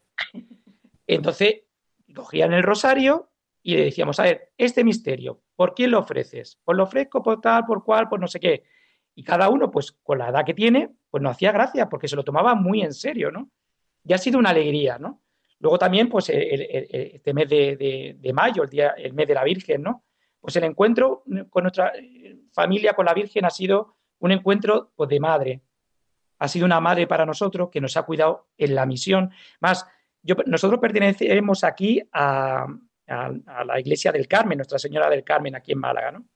Eh, caminamos en la primera comunidad, es una parroquia claretiana. Y me llamó mucho la atención que cuando mm, llegamos allí a Suecia, a Estocolmo, a una barriada que se llama Bradbergen, nos encontramos con una parroquia que es franciscana y nada más entrar a la parroquia nos encontramos con una estatua de dos metros de la Virgen del Carmen la misma estatua que estaba en nuestra parroquia. Vamos, un regalazo, porque dijimos, bueno, pues aquí, aquí nos estaba esperando la Virgen, aquí nos estaba esperando. Y el encuentro, pues ha sido eso, de madre, madre con hijo, ¿no? Un encuentro muy cariñoso que la Virgen María también ha estado muy presente en cada parto de mi mujer, cómo la, ha cuidado, la ha mimado y cómo pues la tenemos aquí en, nuestra casa en un lugar privilegiado. A nosotros la Virgen María, el camino neocatecumenal, eh, nos ha enseñado un amor a la, Virgen María mm, tremendo, o sea, siempre ha estado con nosotros el cuadro de la Virgen, siempre acompañándonos en las catequesis. los niños te pueden decir, ¿qué cogemos? La cruz y la Virgen, la cruz y la Virgen, el atril, la cruz y la Virgen siempre, siempre con nosotros. La Biblia, la, o sea, la Virgen siempre, siempre, siempre ha estado con nosotros como una madre, como, como la, presencia de la Iglesia, ¿no? Que, ha sido siempre una madre, que siempre lo digo, nos ha enseñado todo, a vestirnos, a hablar, a comportarnos, a, a ser una familia, ¿no? Y yo, por ejemplo, como así personalmente, yo no sé por qué, pero yo cuando tengo un sufrimiento muy, muy grande con los hijos de una cosa que, tú ves que ya se te va de las manos, o sea, que dice, yo no sé qué hacer en este caso, yo no sé por qué, pero la inspiración de la Virgen es decirle, María, tú que has sido madre, tú que has visto cómo, cómo, cómo, cómo, ha sido la pasión de tu hijo, tú que entiendes el sufrimiento verdadero de ver a un hijo como lo, como lo llevan a la cruz, tú que me puedes entender a mí, pues dame esa consolación, dame esa intercesión, ¿no? para poder llegar a tu hijo, ¿no? Y, ha sido siempre así, es, es como la Virgen María en, el camino la tenemos como, pues eso, como, como la madre. Pues muchísimas gracias, Angelines y Marcos, por vuestro testimonio, por vuestro sí al Señor y agradeceros que, lo hayáis compartido pues, con esta sencillez, con este buen humor, ¿eh? con, con, todos nosotros. Muchísimas gracias y que Dios os bendiga a toda la familia. Gracias a vosotros, Javier. Dios os lo pague.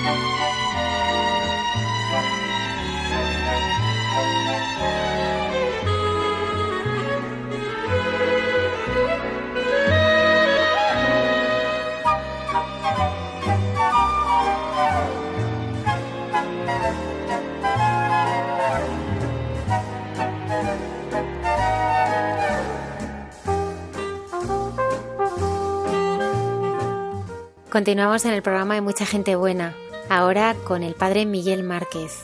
Los guiños de Dios están hechos de personas de carne y hueso con los que podemos encontrarnos de forma inesperada.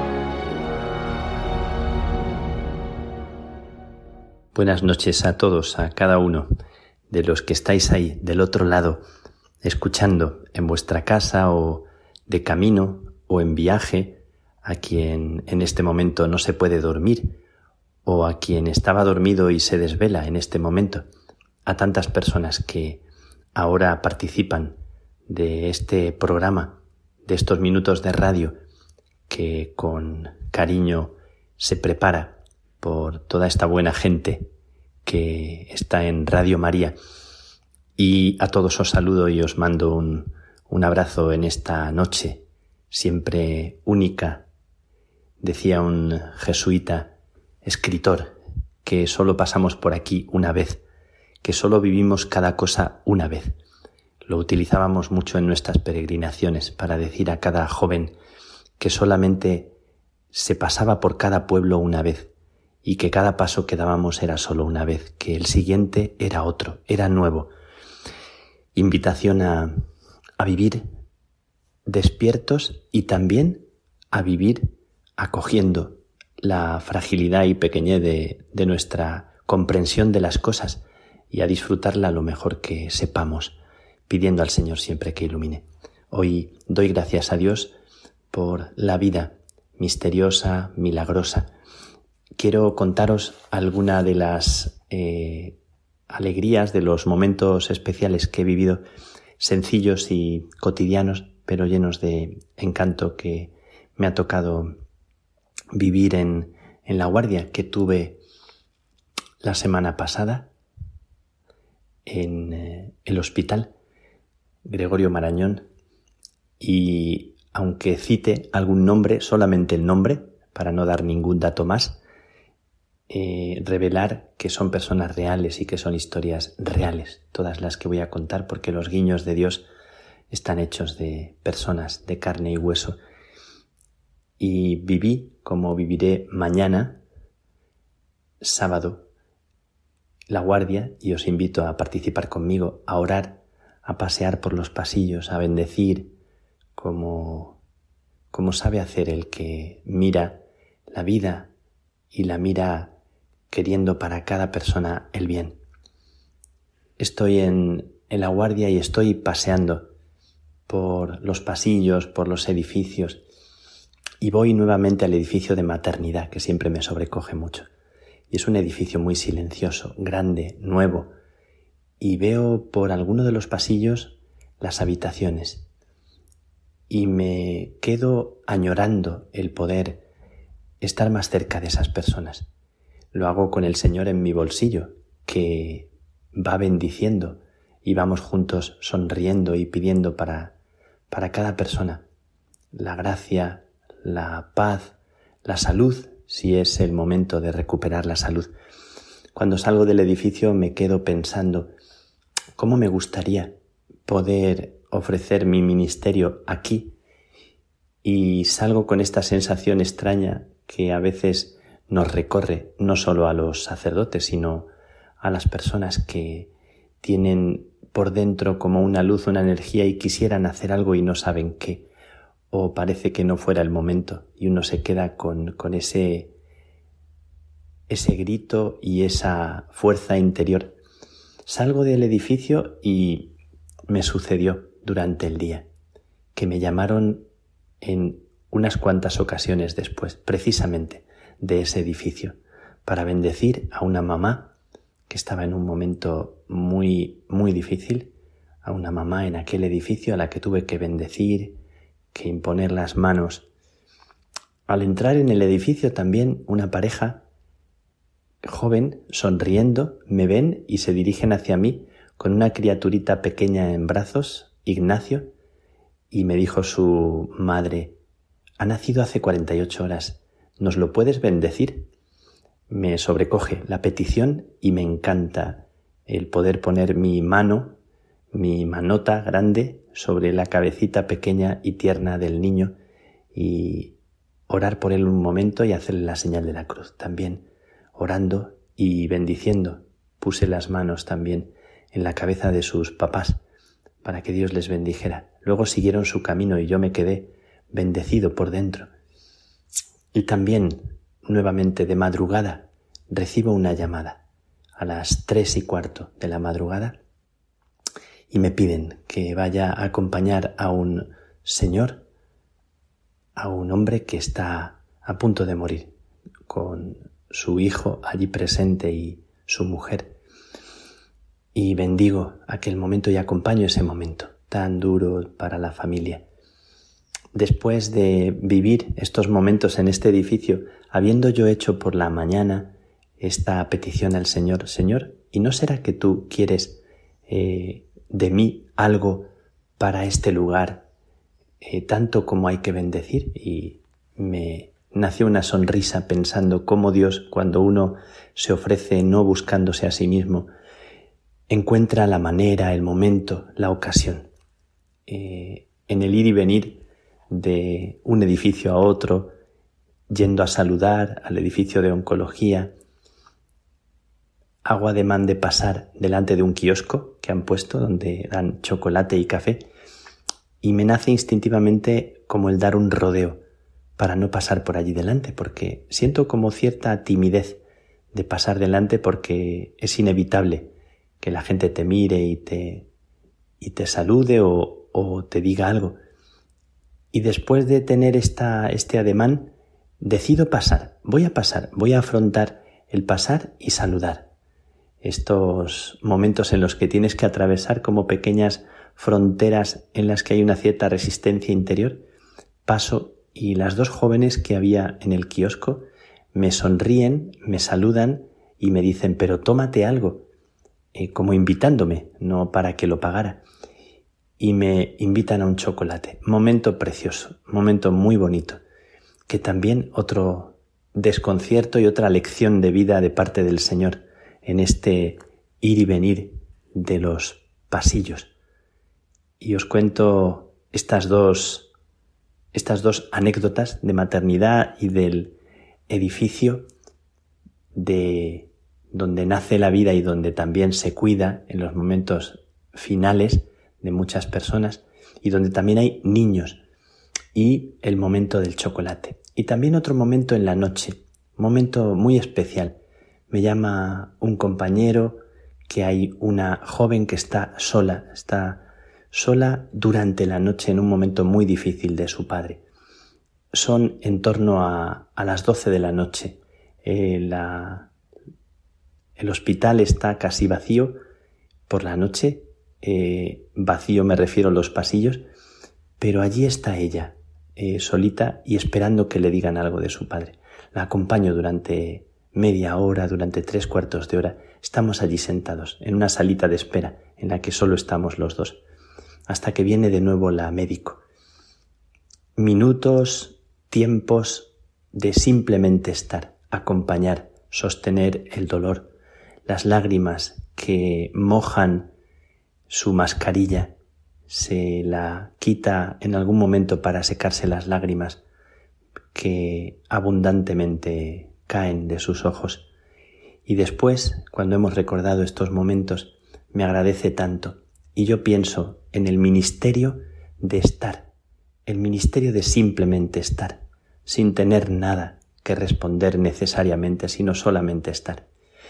Y me quedo desconcertado y también como inclinando mi cabeza ante cómo Dios enseña que el ministerio es lo que Él espera de ti y no lo que tú quisieras ofrecer. Pues quiero contaros esto porque es un guiño de Dios a mi, a mi ser hermano, a mi ser sacerdote. Lo que me pasó este día, como tantas otras cosas y detalles que podría contaros, pero quería transmitiros esto que me llena de alegría, que me hace abrir el corazón a lo inesperado de lo que Él pueda pedir, y como lo mejor de nosotros pasa fuera de, de la programación, como lo mejor de lo que Dios nos pide y de lo que es bendición a través de nosotros no tiene nada que ver con el quedarnos en nosotros mismos o en que tengas éxito, sino a veces cuando te sientes más, más pobre, más caído o más eh, sin utilidad, ahí, justo ahí, cuando uno no se queda en esa tristeza, sino que le dice, tú sabrás utilizar esta inutilidad. De repente Dios se hace presente como un guiño para alguien que no estaba en tu esquema o en tu programación. Y quiero decíroslo con gozo, porque me siento gozoso. Y quiero contaros que he abierto una carta de mi amiga. Mi amiga tenía más de noventa y pico años. Ya hablé de ella en otro programa, María Teresa, pero ahora he encontrado una sorpresa. Una carta de María Teresa que no había abierto de algún mes antes de morir. Ella ha muerto hace un mes y algo y me he encontrado una carta suya, como siempre, con tanta vida, con tanta pasión, con tanta fuerza.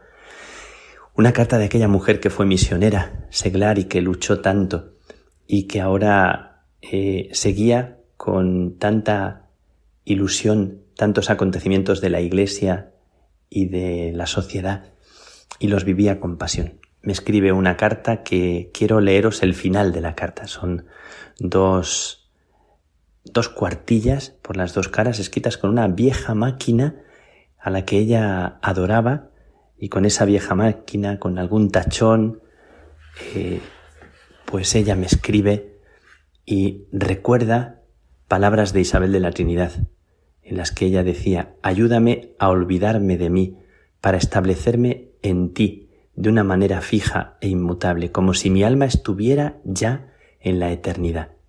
Y decía María Teresa, ahí me duermo algunas noches, después me brota una canción y nace un beso, recordando la canción. Miguel, perdóname todas las palabras vacías que van en esta carta. ¿Me permites despedirme con una canción? Claro, de aquel entonces, dice ella. Y la canción dice así, pone entre comillas, hay mucho amor hoy en el mundo, más besos y caricias que mala voluntad. La gente quiere dar y se enamora.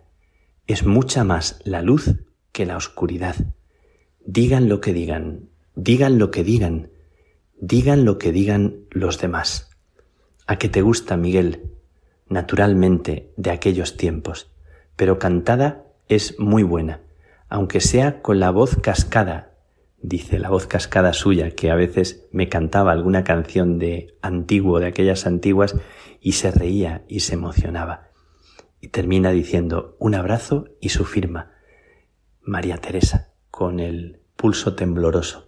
Le quedaban un mes o dos meses para morir y me regala esto. Hay mucho amor, más besos y caricias que mala voluntad. La gente quiere darse y se enamora. Pues os brindo y os regalo todo esto que es para mí siempre una sorpresa. Ayer hablé con una amiga, Carmelita Descalza, que tiene un tumor y el tumor toca ya zonas vitales. Ya en cualquier momento eh, en cualquier hora, en cualquier día de estos, se desata el, el momento esperado, que ella está viviendo con paz, envidiable paz. No voy a decir el nombre ni dónde está. Es una carmelita que tiene cincuenta y tantos años y que se me ha hecho presente en los últimos tiempos con, bueno, con especial cercanía y como una bendición de Dios. Y ella lo está viviendo así. Eh, quiero acompañarla pero sobre todo más que acompañarla, quiero dejarme acompañar por eso que ella vive, por este momento, en este umbral que a ella se le hace tan, tan amable y tan deseable. Y con ella quiero dejaros, con esa bendición que está ahí actuando en el corazón de mi, de mi amiga, de mi hermana. Hoy que el Señor bendiga nuestra vida y que haga Él el programa que sea en nosotros bendición. Mañana me acompañáis en, en la guardia por los pasillos sin hacer nada especial, sin otro milagro que bendecir. Me pasaron un cuento ayer tan bonito que es el tejedor de realidad, el tejedor de colores, de un abuelito en un parque que habla con un niño que le pregunta qué hace allí sentado sin más. Y el abuelito dice, estoy bendiciendo a todos los que pasan, aunque ellos no lo saben y le pido a los pájaros que canten para ellos y al sol que brille para ellos, y les bendigo en mi corazón. Y desde aquí, así sentado, hago esto que parece inútil y sin embargo es tan especial. Pues tejedores de colores, tejedores de vida, tejedores de bendición, que aunque los demás crean que no es nada o no sepan que están siendo bendecidos, lo están siendo y algún día lo sabrán. Que paséis una feliz noche y que la bendición de Dios llegue hasta el último rincón de vuestra vida, que Él os guarde en el hueco de su mano. Feliz noche.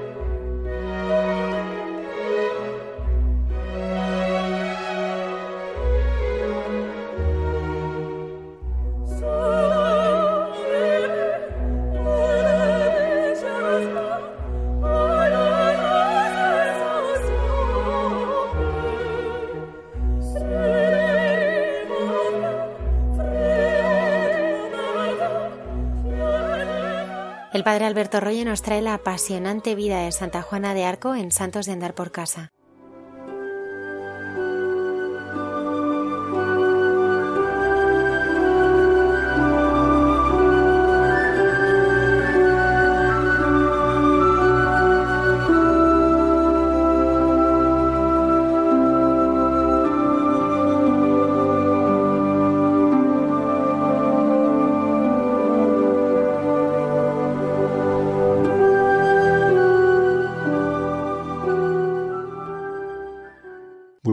A todos los oyentes de Radio María.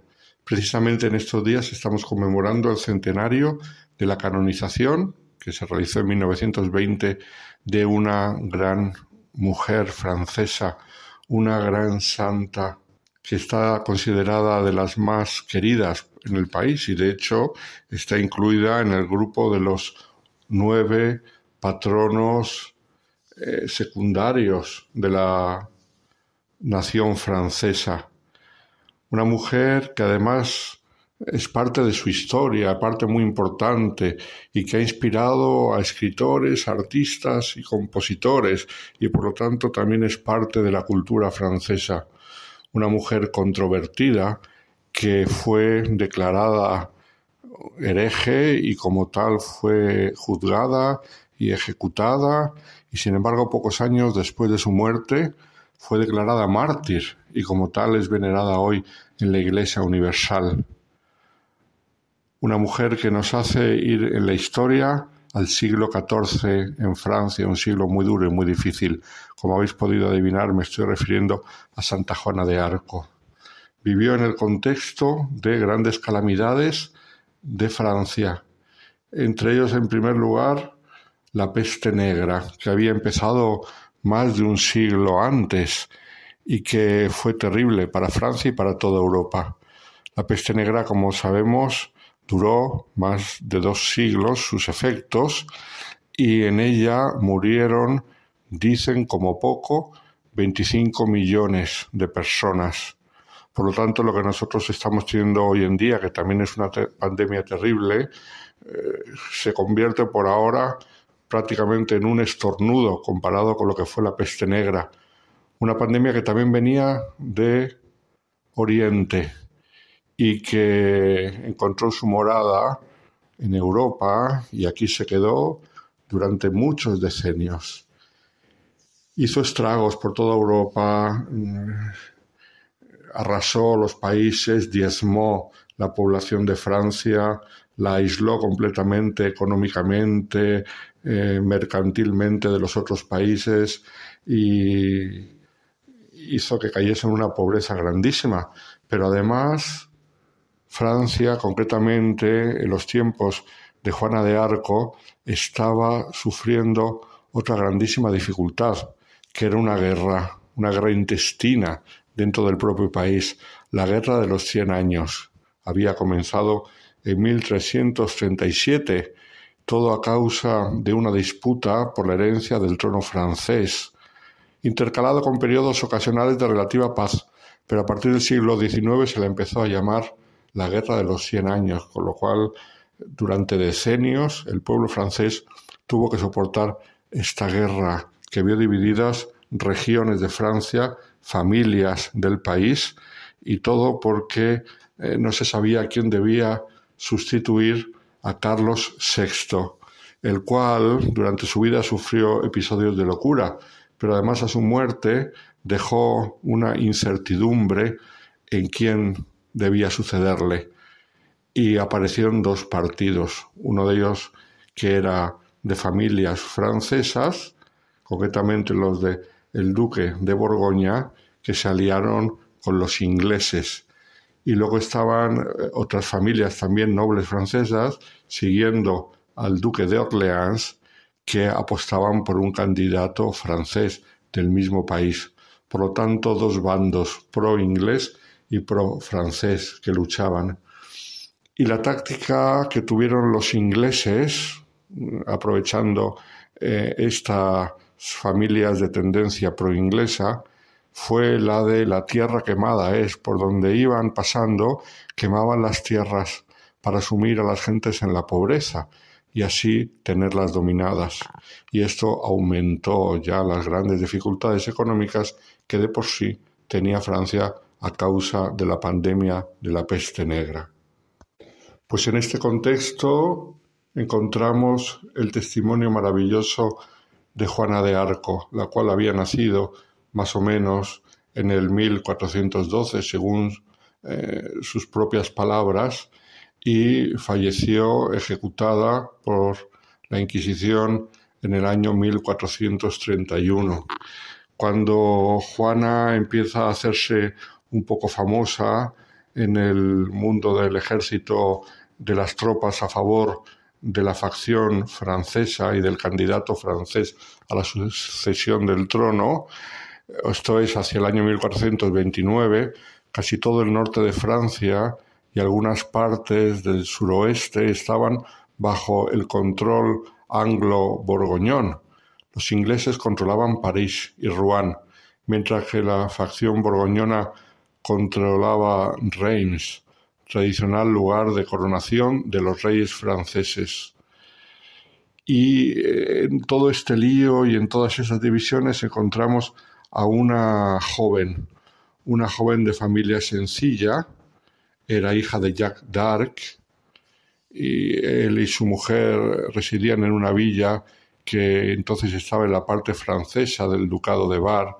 Los padres eran propietarios de varias hectáreas de tierra y además su padre mm, completamente dedicaba su trabajo como granjero mm, también al servicio de la aldea porque era funcionario, recaudando impuestos y dirigiendo la guardia local. En el juicio que se le hizo por parte de la Inquisición, ella declaró que experimentó su primera visión en 1425 a la edad de 13 años, cuando estaba en el jardín de su padre, y declaró que de pronto tuvo visiones de unas figuras que identificó con el arcángel San Miguel, con Santa Margarita y Santa Catalina de Alejandría, quienes le dijeron que expulsara a los ingleses y llevara al delfín a Reims, esto es al candidato, para que fuera consagrado, el que después sería el rey Carlos VII. Afirmó que la primera vez que escuchó una voz notó una gran sensación de miedo y que ésta venía del lado de la iglesia, normalmente acompañada de una gran claridad. Según sus palabras, lloró cuando se fueron porque eran muy hermosos. A los 16 años es cuando decidió ponerse en marcha y llevar a cabo lo que le pedían aquellas apariciones que había tenido tres años antes. Y entonces ahí es cuando empezó a acercarse al ejército a través de unos militares que primero no le hicieron caso, luego ella insistió, habló con otros militares, la tomaron el pelo, la tomaron por loca, pero poco a poco, con una decisión grandísima, era una mujer analfabeta, que no sabía ni leer ni escribir. Las visiones que tuvo, luego que las puso por escrito, parece que ellas se las dictó a alguien. Y a duras penas eh, pudo firmar porque le ayudaron a hacerlo pero tenía una resolución grandísima. Entonces consiguió poco a poco acercarse a distintos personajes del el ejército en favor del candidato francés, hasta que llegó a Robert de Baudicourt, el cual le hizo caso. Era un militar que tenía el puesto de comandante y que le acercó poco a poco a la corte real francesa, que entonces se encontraba en la ciudad de Chinon. Al principio este Robert de Baudricourt no la hizo ningún caso, pero con la existencia de ella y sobre todo porque vaticinó una derrota que iban a tener los franceses en la batalla de Roubreux, que ella lo anunció pocos días antes de que llegase la noticia de dicha derrota, esto convenció a Robert, el cual decidió hacerla llegar hasta la corte. Y en la corte ella expuso al futuro rey de Francia, que era lo que le había dicho el Señor a través de las apariciones que había tenido. Cuando llegó a la corte, se le hizo caso porque había vaticinado una derrota que, como hemos dicho, había ocurrido. Pero los teólogos de la corte del futuro rey Carlos les preocupaba si sus apariciones habían sido ortodoxas o había algo de herejía. Y por lo tanto se hizo una comisión de teólogos que en 1429 declaró que era una chica de vida irreprochable, una buena cristiana, poseída de las virtudes de la humildad, la honestidad y la sencillez, y por lo tanto se vio que no había nada de malo en ella. En uno de estos ires y venires hacia la corte, en esta situación de guerra, ella decidió, pidió, decidió pedir permiso para viajar con el ejército y ir vestida con una armadura protectora que le proporcionaba el gobierno real. Por lo tanto, ella vistió como un soldado, lo cual después eh, hizo que se le acusase mm, ya por parte de los teólogos que ayudaban al candidato inglés de travestismo y por lo tanto de inmoralidad, pero ella simplemente lo hizo aconsejada por otros militares para que no fuera raptada y que pudiera pasar por todos aquellos lugares de guerra sin llamar la atención. Guiando muchas veces ella el ejército del candidato francés, se consiguieron grandes victorias y entonces ella insistió que era la voluntad de Dios que el rey Carlos VII fuera coronado en Reims porque en Reims era el lugar tradicional de la coronación de los reyes y por lo tanto eso le daba legitimidad a su candidatura. Insistió y consiguió la coronación que se celebró el 17 de julio de 1429. A pesar de que algunos aconsejaban que había que esperar, que la cosa no estaba clara, pero ella insistió que era la voluntad de Dios porque Francia tenía que tener un rey y tenía que ser coronado en Reims. El pusilánime Carlos VII la hizo caso, aunque no acababa de fiarse mucho de ella. ¿Cómo había conseguido que se fiase, aunque no totalmente, Carlos de ella? Pues todo viene de Orleans, por eso se llama la doncella de Orleans cuando solamente faltaba una ciudad importante por caer en manos de ingleses, que era precisamente Orleans, y estaba sitiada por un fuerte ejército francés, y el rey Carlos y sus militares ya creían perdida la guerra, Juana le pidió al monarca que le concediese a ella el mando sobre las tropas, y el rey la nombró capitana. Juana mandó hacer una bandera blanca con los nombres de Jesús y de María, y al frente de diez mil hombres se dirigió hacia Orleans. Animados por la joven capitana, los soldados franceses lucharon como héroes y expulsaron a los asaltantes y liberaron Orleans. Luego, así, llenos de ánimo, se dirigieron a otras ciudades y las fueron liberando. De ahí el ascendiente y la confianza que tenía el rey en ella. Juana no luchaba ni hería a nadie, pero al frente del ejército iba de grupo en grupo animando a los combatientes y infundiéndoles entusiasmo, y varias veces fue herida en las batallas. Después de sus resonantes victorias y conseguir que el rey fuera coronado en Reims, vinieron las envidias, y entonces empezó para ella una época de sufrimiento y de tradiciones contra ella muchos nobles no querían aceptar el papel importante que ella tenía en la nueva monarquía. Hasta ahora había sido una heroína nacional, pero ahora iba a ser atacada, acusada falsamente. Muchos empleados de la corte del rey tenían celos de que ella llegara a ser demasiado importante y empezaron a hacerle la guerra.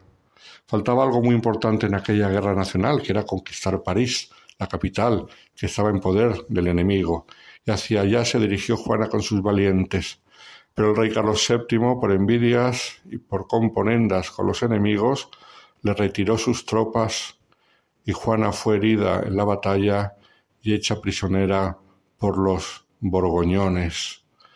Los franceses la habían abandonado, pero los ingleses estaban grandemente interesados en tenerla en la cárcel por lo que simbolizaba y por las derrotas que le había causado, y así pagaron más de mil monedas de oro a los de Borgoña para que se la entregaran y la sentenciaron a cadena perpetua.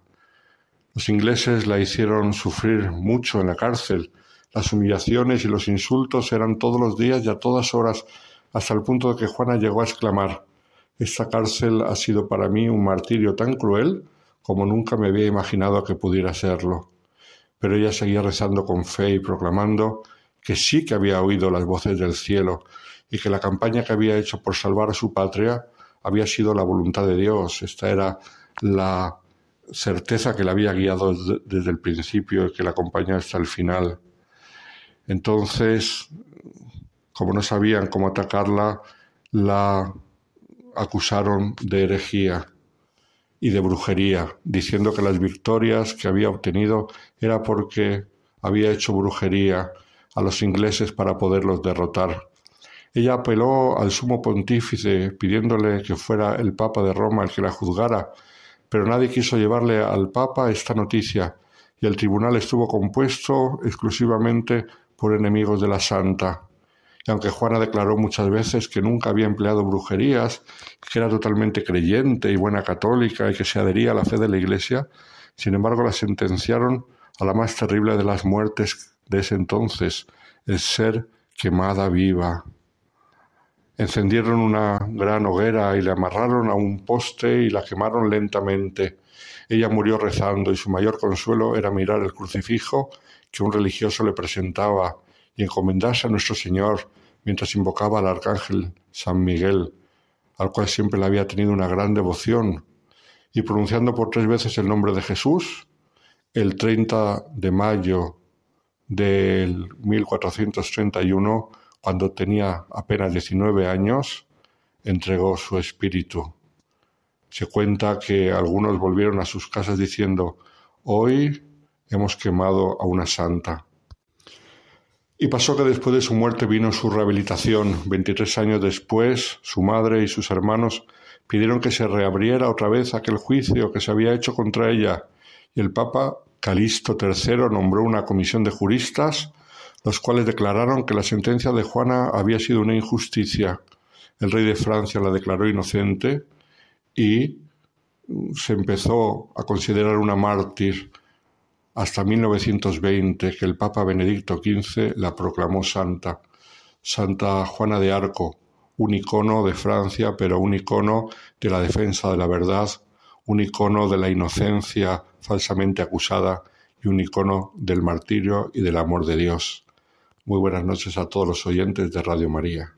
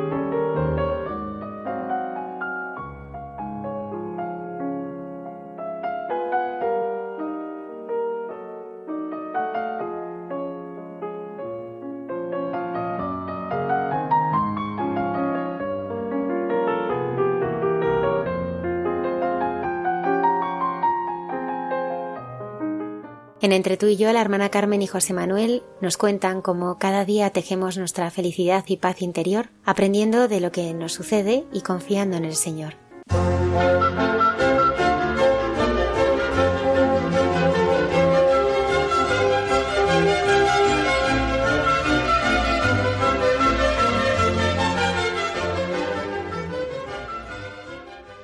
Buenas noches Continuamos en este programa de Hay mucha gente buena, tan necesaria, ¿verdad, José Manuel, en estos momentos? Y por eso tú y yo hemos pensado en que el Señor nos bendice. La ascensión de Cristo al cielo, que vamos a celebrar, pues no es el fin de su presencia entre nosotros, sino el comienzo de una nueva forma de estar en el mundo. Yo lo estaba orando. Su presencia acompaña con signos la misión evangelizadora de sus discípulos. Ahí tenemos un ejemplo en el libro de los Hechos de los Apóstoles, donde se nos narran precisamente estas cosas. Tu preferido, uno de tus preferidos. ¿Qué necesidad tenemos de sentir como los discípulos de Jesús su bendición, como nos dice San Lucas? Mientras los bendecía fue llevado hacia el cielo. Ellos volvieron a Jerusalén con gran alegría Jesucristo, en su humanidad, nos asumió a todos los hombres consigo en la intimidad del Padre y nos reveló el destino final de nuestra peregrinación terrena. Eso dijo Benedicto XVI en una celebración de la ascensión del Señor. Por nosotros bajó del cielo y por nosotros sufrió y murió en la cruz, para que nosotros resucitemos y subamos a Dios. Por eso, sintieron los discípulos alegría cuando vieron al Maestro elevarse de la tierra y subir al cielo, el impulso de comunicar la victoria de Cristo sobre el sufrimiento y la muerte. Oye, tenemos que profundizar siempre que dentro de nosotros lo que nos dicen los hechos que se nos comunican en el Nuevo Testamento, pues es importantísimo. Y en la ascensión se nos dice que en Cristo nuestra humanidad es llevada a Dios, la altura de Dios, y cada vez que rezamos la tierra se une al cielo.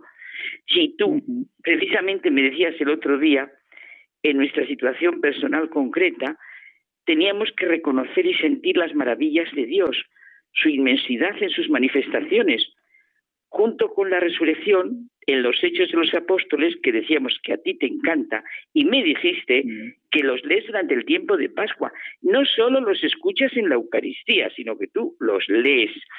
Pues siempre estamos tocando la ascensión del Señor a los cielos, que nos pone de manifiesto la plenitud a la que hemos sido llamados, a la que ha sido llamada nuestra condición humana. Es que yo creo, Carmen, que la ascensión es claramente la puesta en marcha de los apóstoles en su misión. digamos que es el pistoletazo de salida de la comunicación, de la buena noticia, de la que ellos mismos han sido testigos y que con tanto detalle y gusto relata el libro de los hechos que a mí me gusta tanto me gusta porque es como es como es como un libro eh, como un libro de aventuras porque en realidad es que son muchas las aventuras que, que, que se narran el señor les va acompañando con los signos, ¿no? Pero sí, es una preciosidad, tú lo saboreas. Dice Francisco de Asís que nuestra verdadera relación con Dios es primeramente un vacío que se descubre y se acepta y que Dios viene a colmar en la medida en que uno se abre a su plenitud. Yo recuerdo, ahora que dices esto, eh, en una conversación con un sacerdote, en la que él decía que todo hombre, casado, soltero, religioso, laico, todos tenemos un vacío que nada ni nadie puede llenar. Y que ese es el espacio que se reserva Dios para él. Y que solo él puede llenar. Y todos, muchas veces, lo intentamos llenar con personas, viajes, cosas. Es verdad. Nuestra nada, si se acepta, se convierte en el espacio libre en el que Dios crea. Él es el Señor, el único, el santo, pero Él nos coge. Si somos pobres de espíritu, nos coge de la mano, nos saca de nuestros miedos, problemas, y Dios en Jesucristo se convierte en nuestra paz, serenidad, confianza y alegría. Tus palabras, José Manuel, bueno, mejor tus vivencias que me repites y repetimos.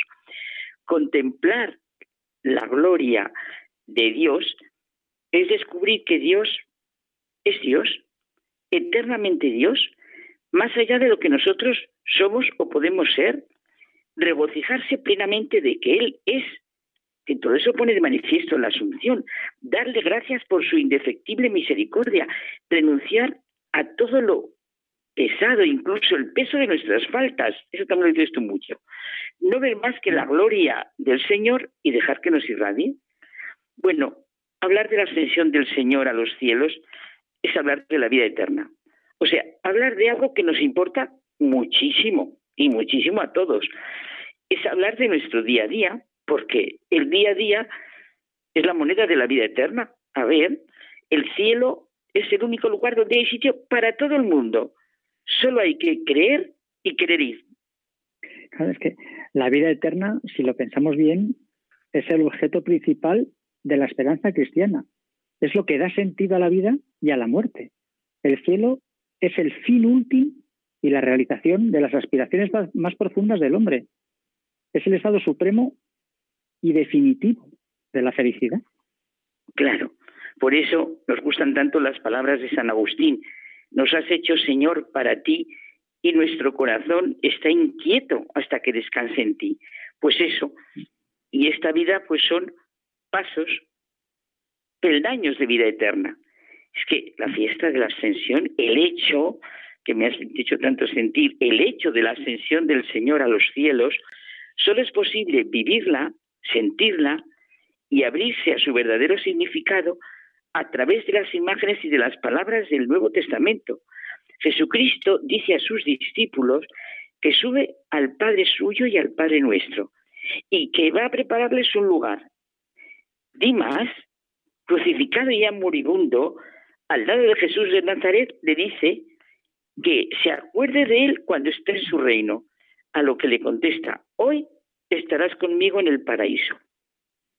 A mí, a mí este pasaje del Evangelio de, Dimas, eh, yo a veces he reflexionado, ¿no? Y, fíjate que, este pasaje nos alumbra el camino para el cielo, que es creer. Lo demás está muy bien. Está muy bien hacer obras de caridad, está muy bien la oración, todo está muy bien. Pero digamos que lo importante, lo esencial, creer. Y lo demás será fruto de la fe. Pero lo esencial es creer. Y en Dimas tenemos esa clave. Es verdad. Es que además, fíjate cómo necesitamos esa celebración del domingo, decir, creo en Dios. Si es que ir por la vida creyendo es la manera de, sentirse hijo. En el último discurso de Jesús en el Evangelio de San Mateo, antes de su pasión, pues se nos dan los criterios para el juicio de nuestra vida y la entrada en el cielo, que sí queremos ir, claro. Venid benditos de mi Padre, recibid la herencia del reino preparado para vosotros desde la creación del mundo. Y ahora lo que hay que hacer, porque tuve hambre y me disteis de comer tan diversas formas de hambre. Tuve sed y me disteis de beber. Era forastero y me acogisteis. Estaba desnudo y me vestisteis. Enfermo y me visitasteis. En la cárcel y viniste a verme. También se nos dice que se nos examinará del amor y que nuestros nombres, esto es precioso y, llena el corazón de confianza, están, escritas en están escritos en el cielo. Estamos llamados Estamos llamados a la bienaventuranza eterna, eso que nos dice tanto Jacques Philippe. El que cree en Cristo tendrá la vida eterna. Que yo creo que la, ascensión de Jesucristo muestra el último peldaño. Nuestros anhelos más profundos e incluso casi desconocidos se cumplirán en el cielo. Lo que no podemos es aferrarnos a pobres imágenes e interpretaciones mm, pequeñas, ¿no? Porque así nos olvidamos y cerramos nuestro corazón y nuestra razón a la realidad del cielo, a las medidas de Dios y a sus designios. Me encanta, eso de las medidas de Dios me encanta. No podemos pensar en la vida eterna como un continuo sucederse de días, situaciones, lugares, sino como una plenitud, una totalidad que nos abraza y nosotros abrazamos a la totalidad como un sumergirnos en el océano del amor infinito. La promesa de la gloria don extraordinario solo es posible por la obra de Cristo. Él da respuesta a todo. La puerta a la que estamos llamando durante toda la vida se abrirá. La recompensa de la vida eterna es una realidad. luchar por nuestra felicidad y paz interior, aprender de lo que nos sucede y seguir adelante, confiados en el Señor y de la mano de nuestra Madre en nuestra vida diaria. Y eso es nuestra vida diaria, ¿no te parece, José Manuel? Así debe ser, y nos tenemos que marchar. Muy bien, y tú y yo a seguir con los hechos de los apóstoles. Ahora que sí. Hasta la semana que viene. Hasta la semana que viene. Buenas noches.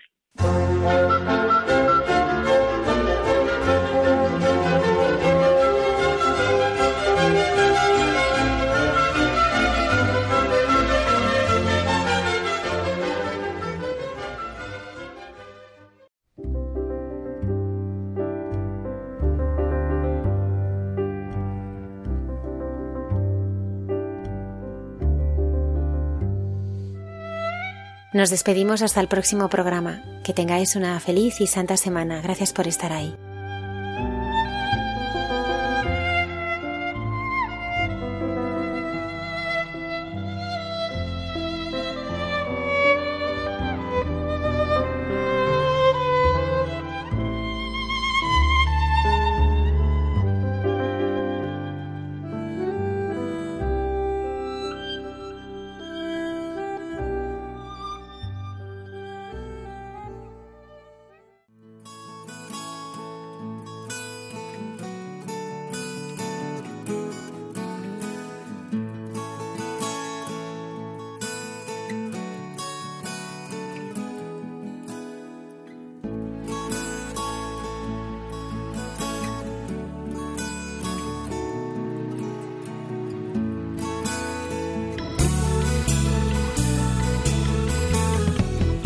Han escuchado en Radio María Hay mucha gente buena, un programa dirigido por Almudena Delgado.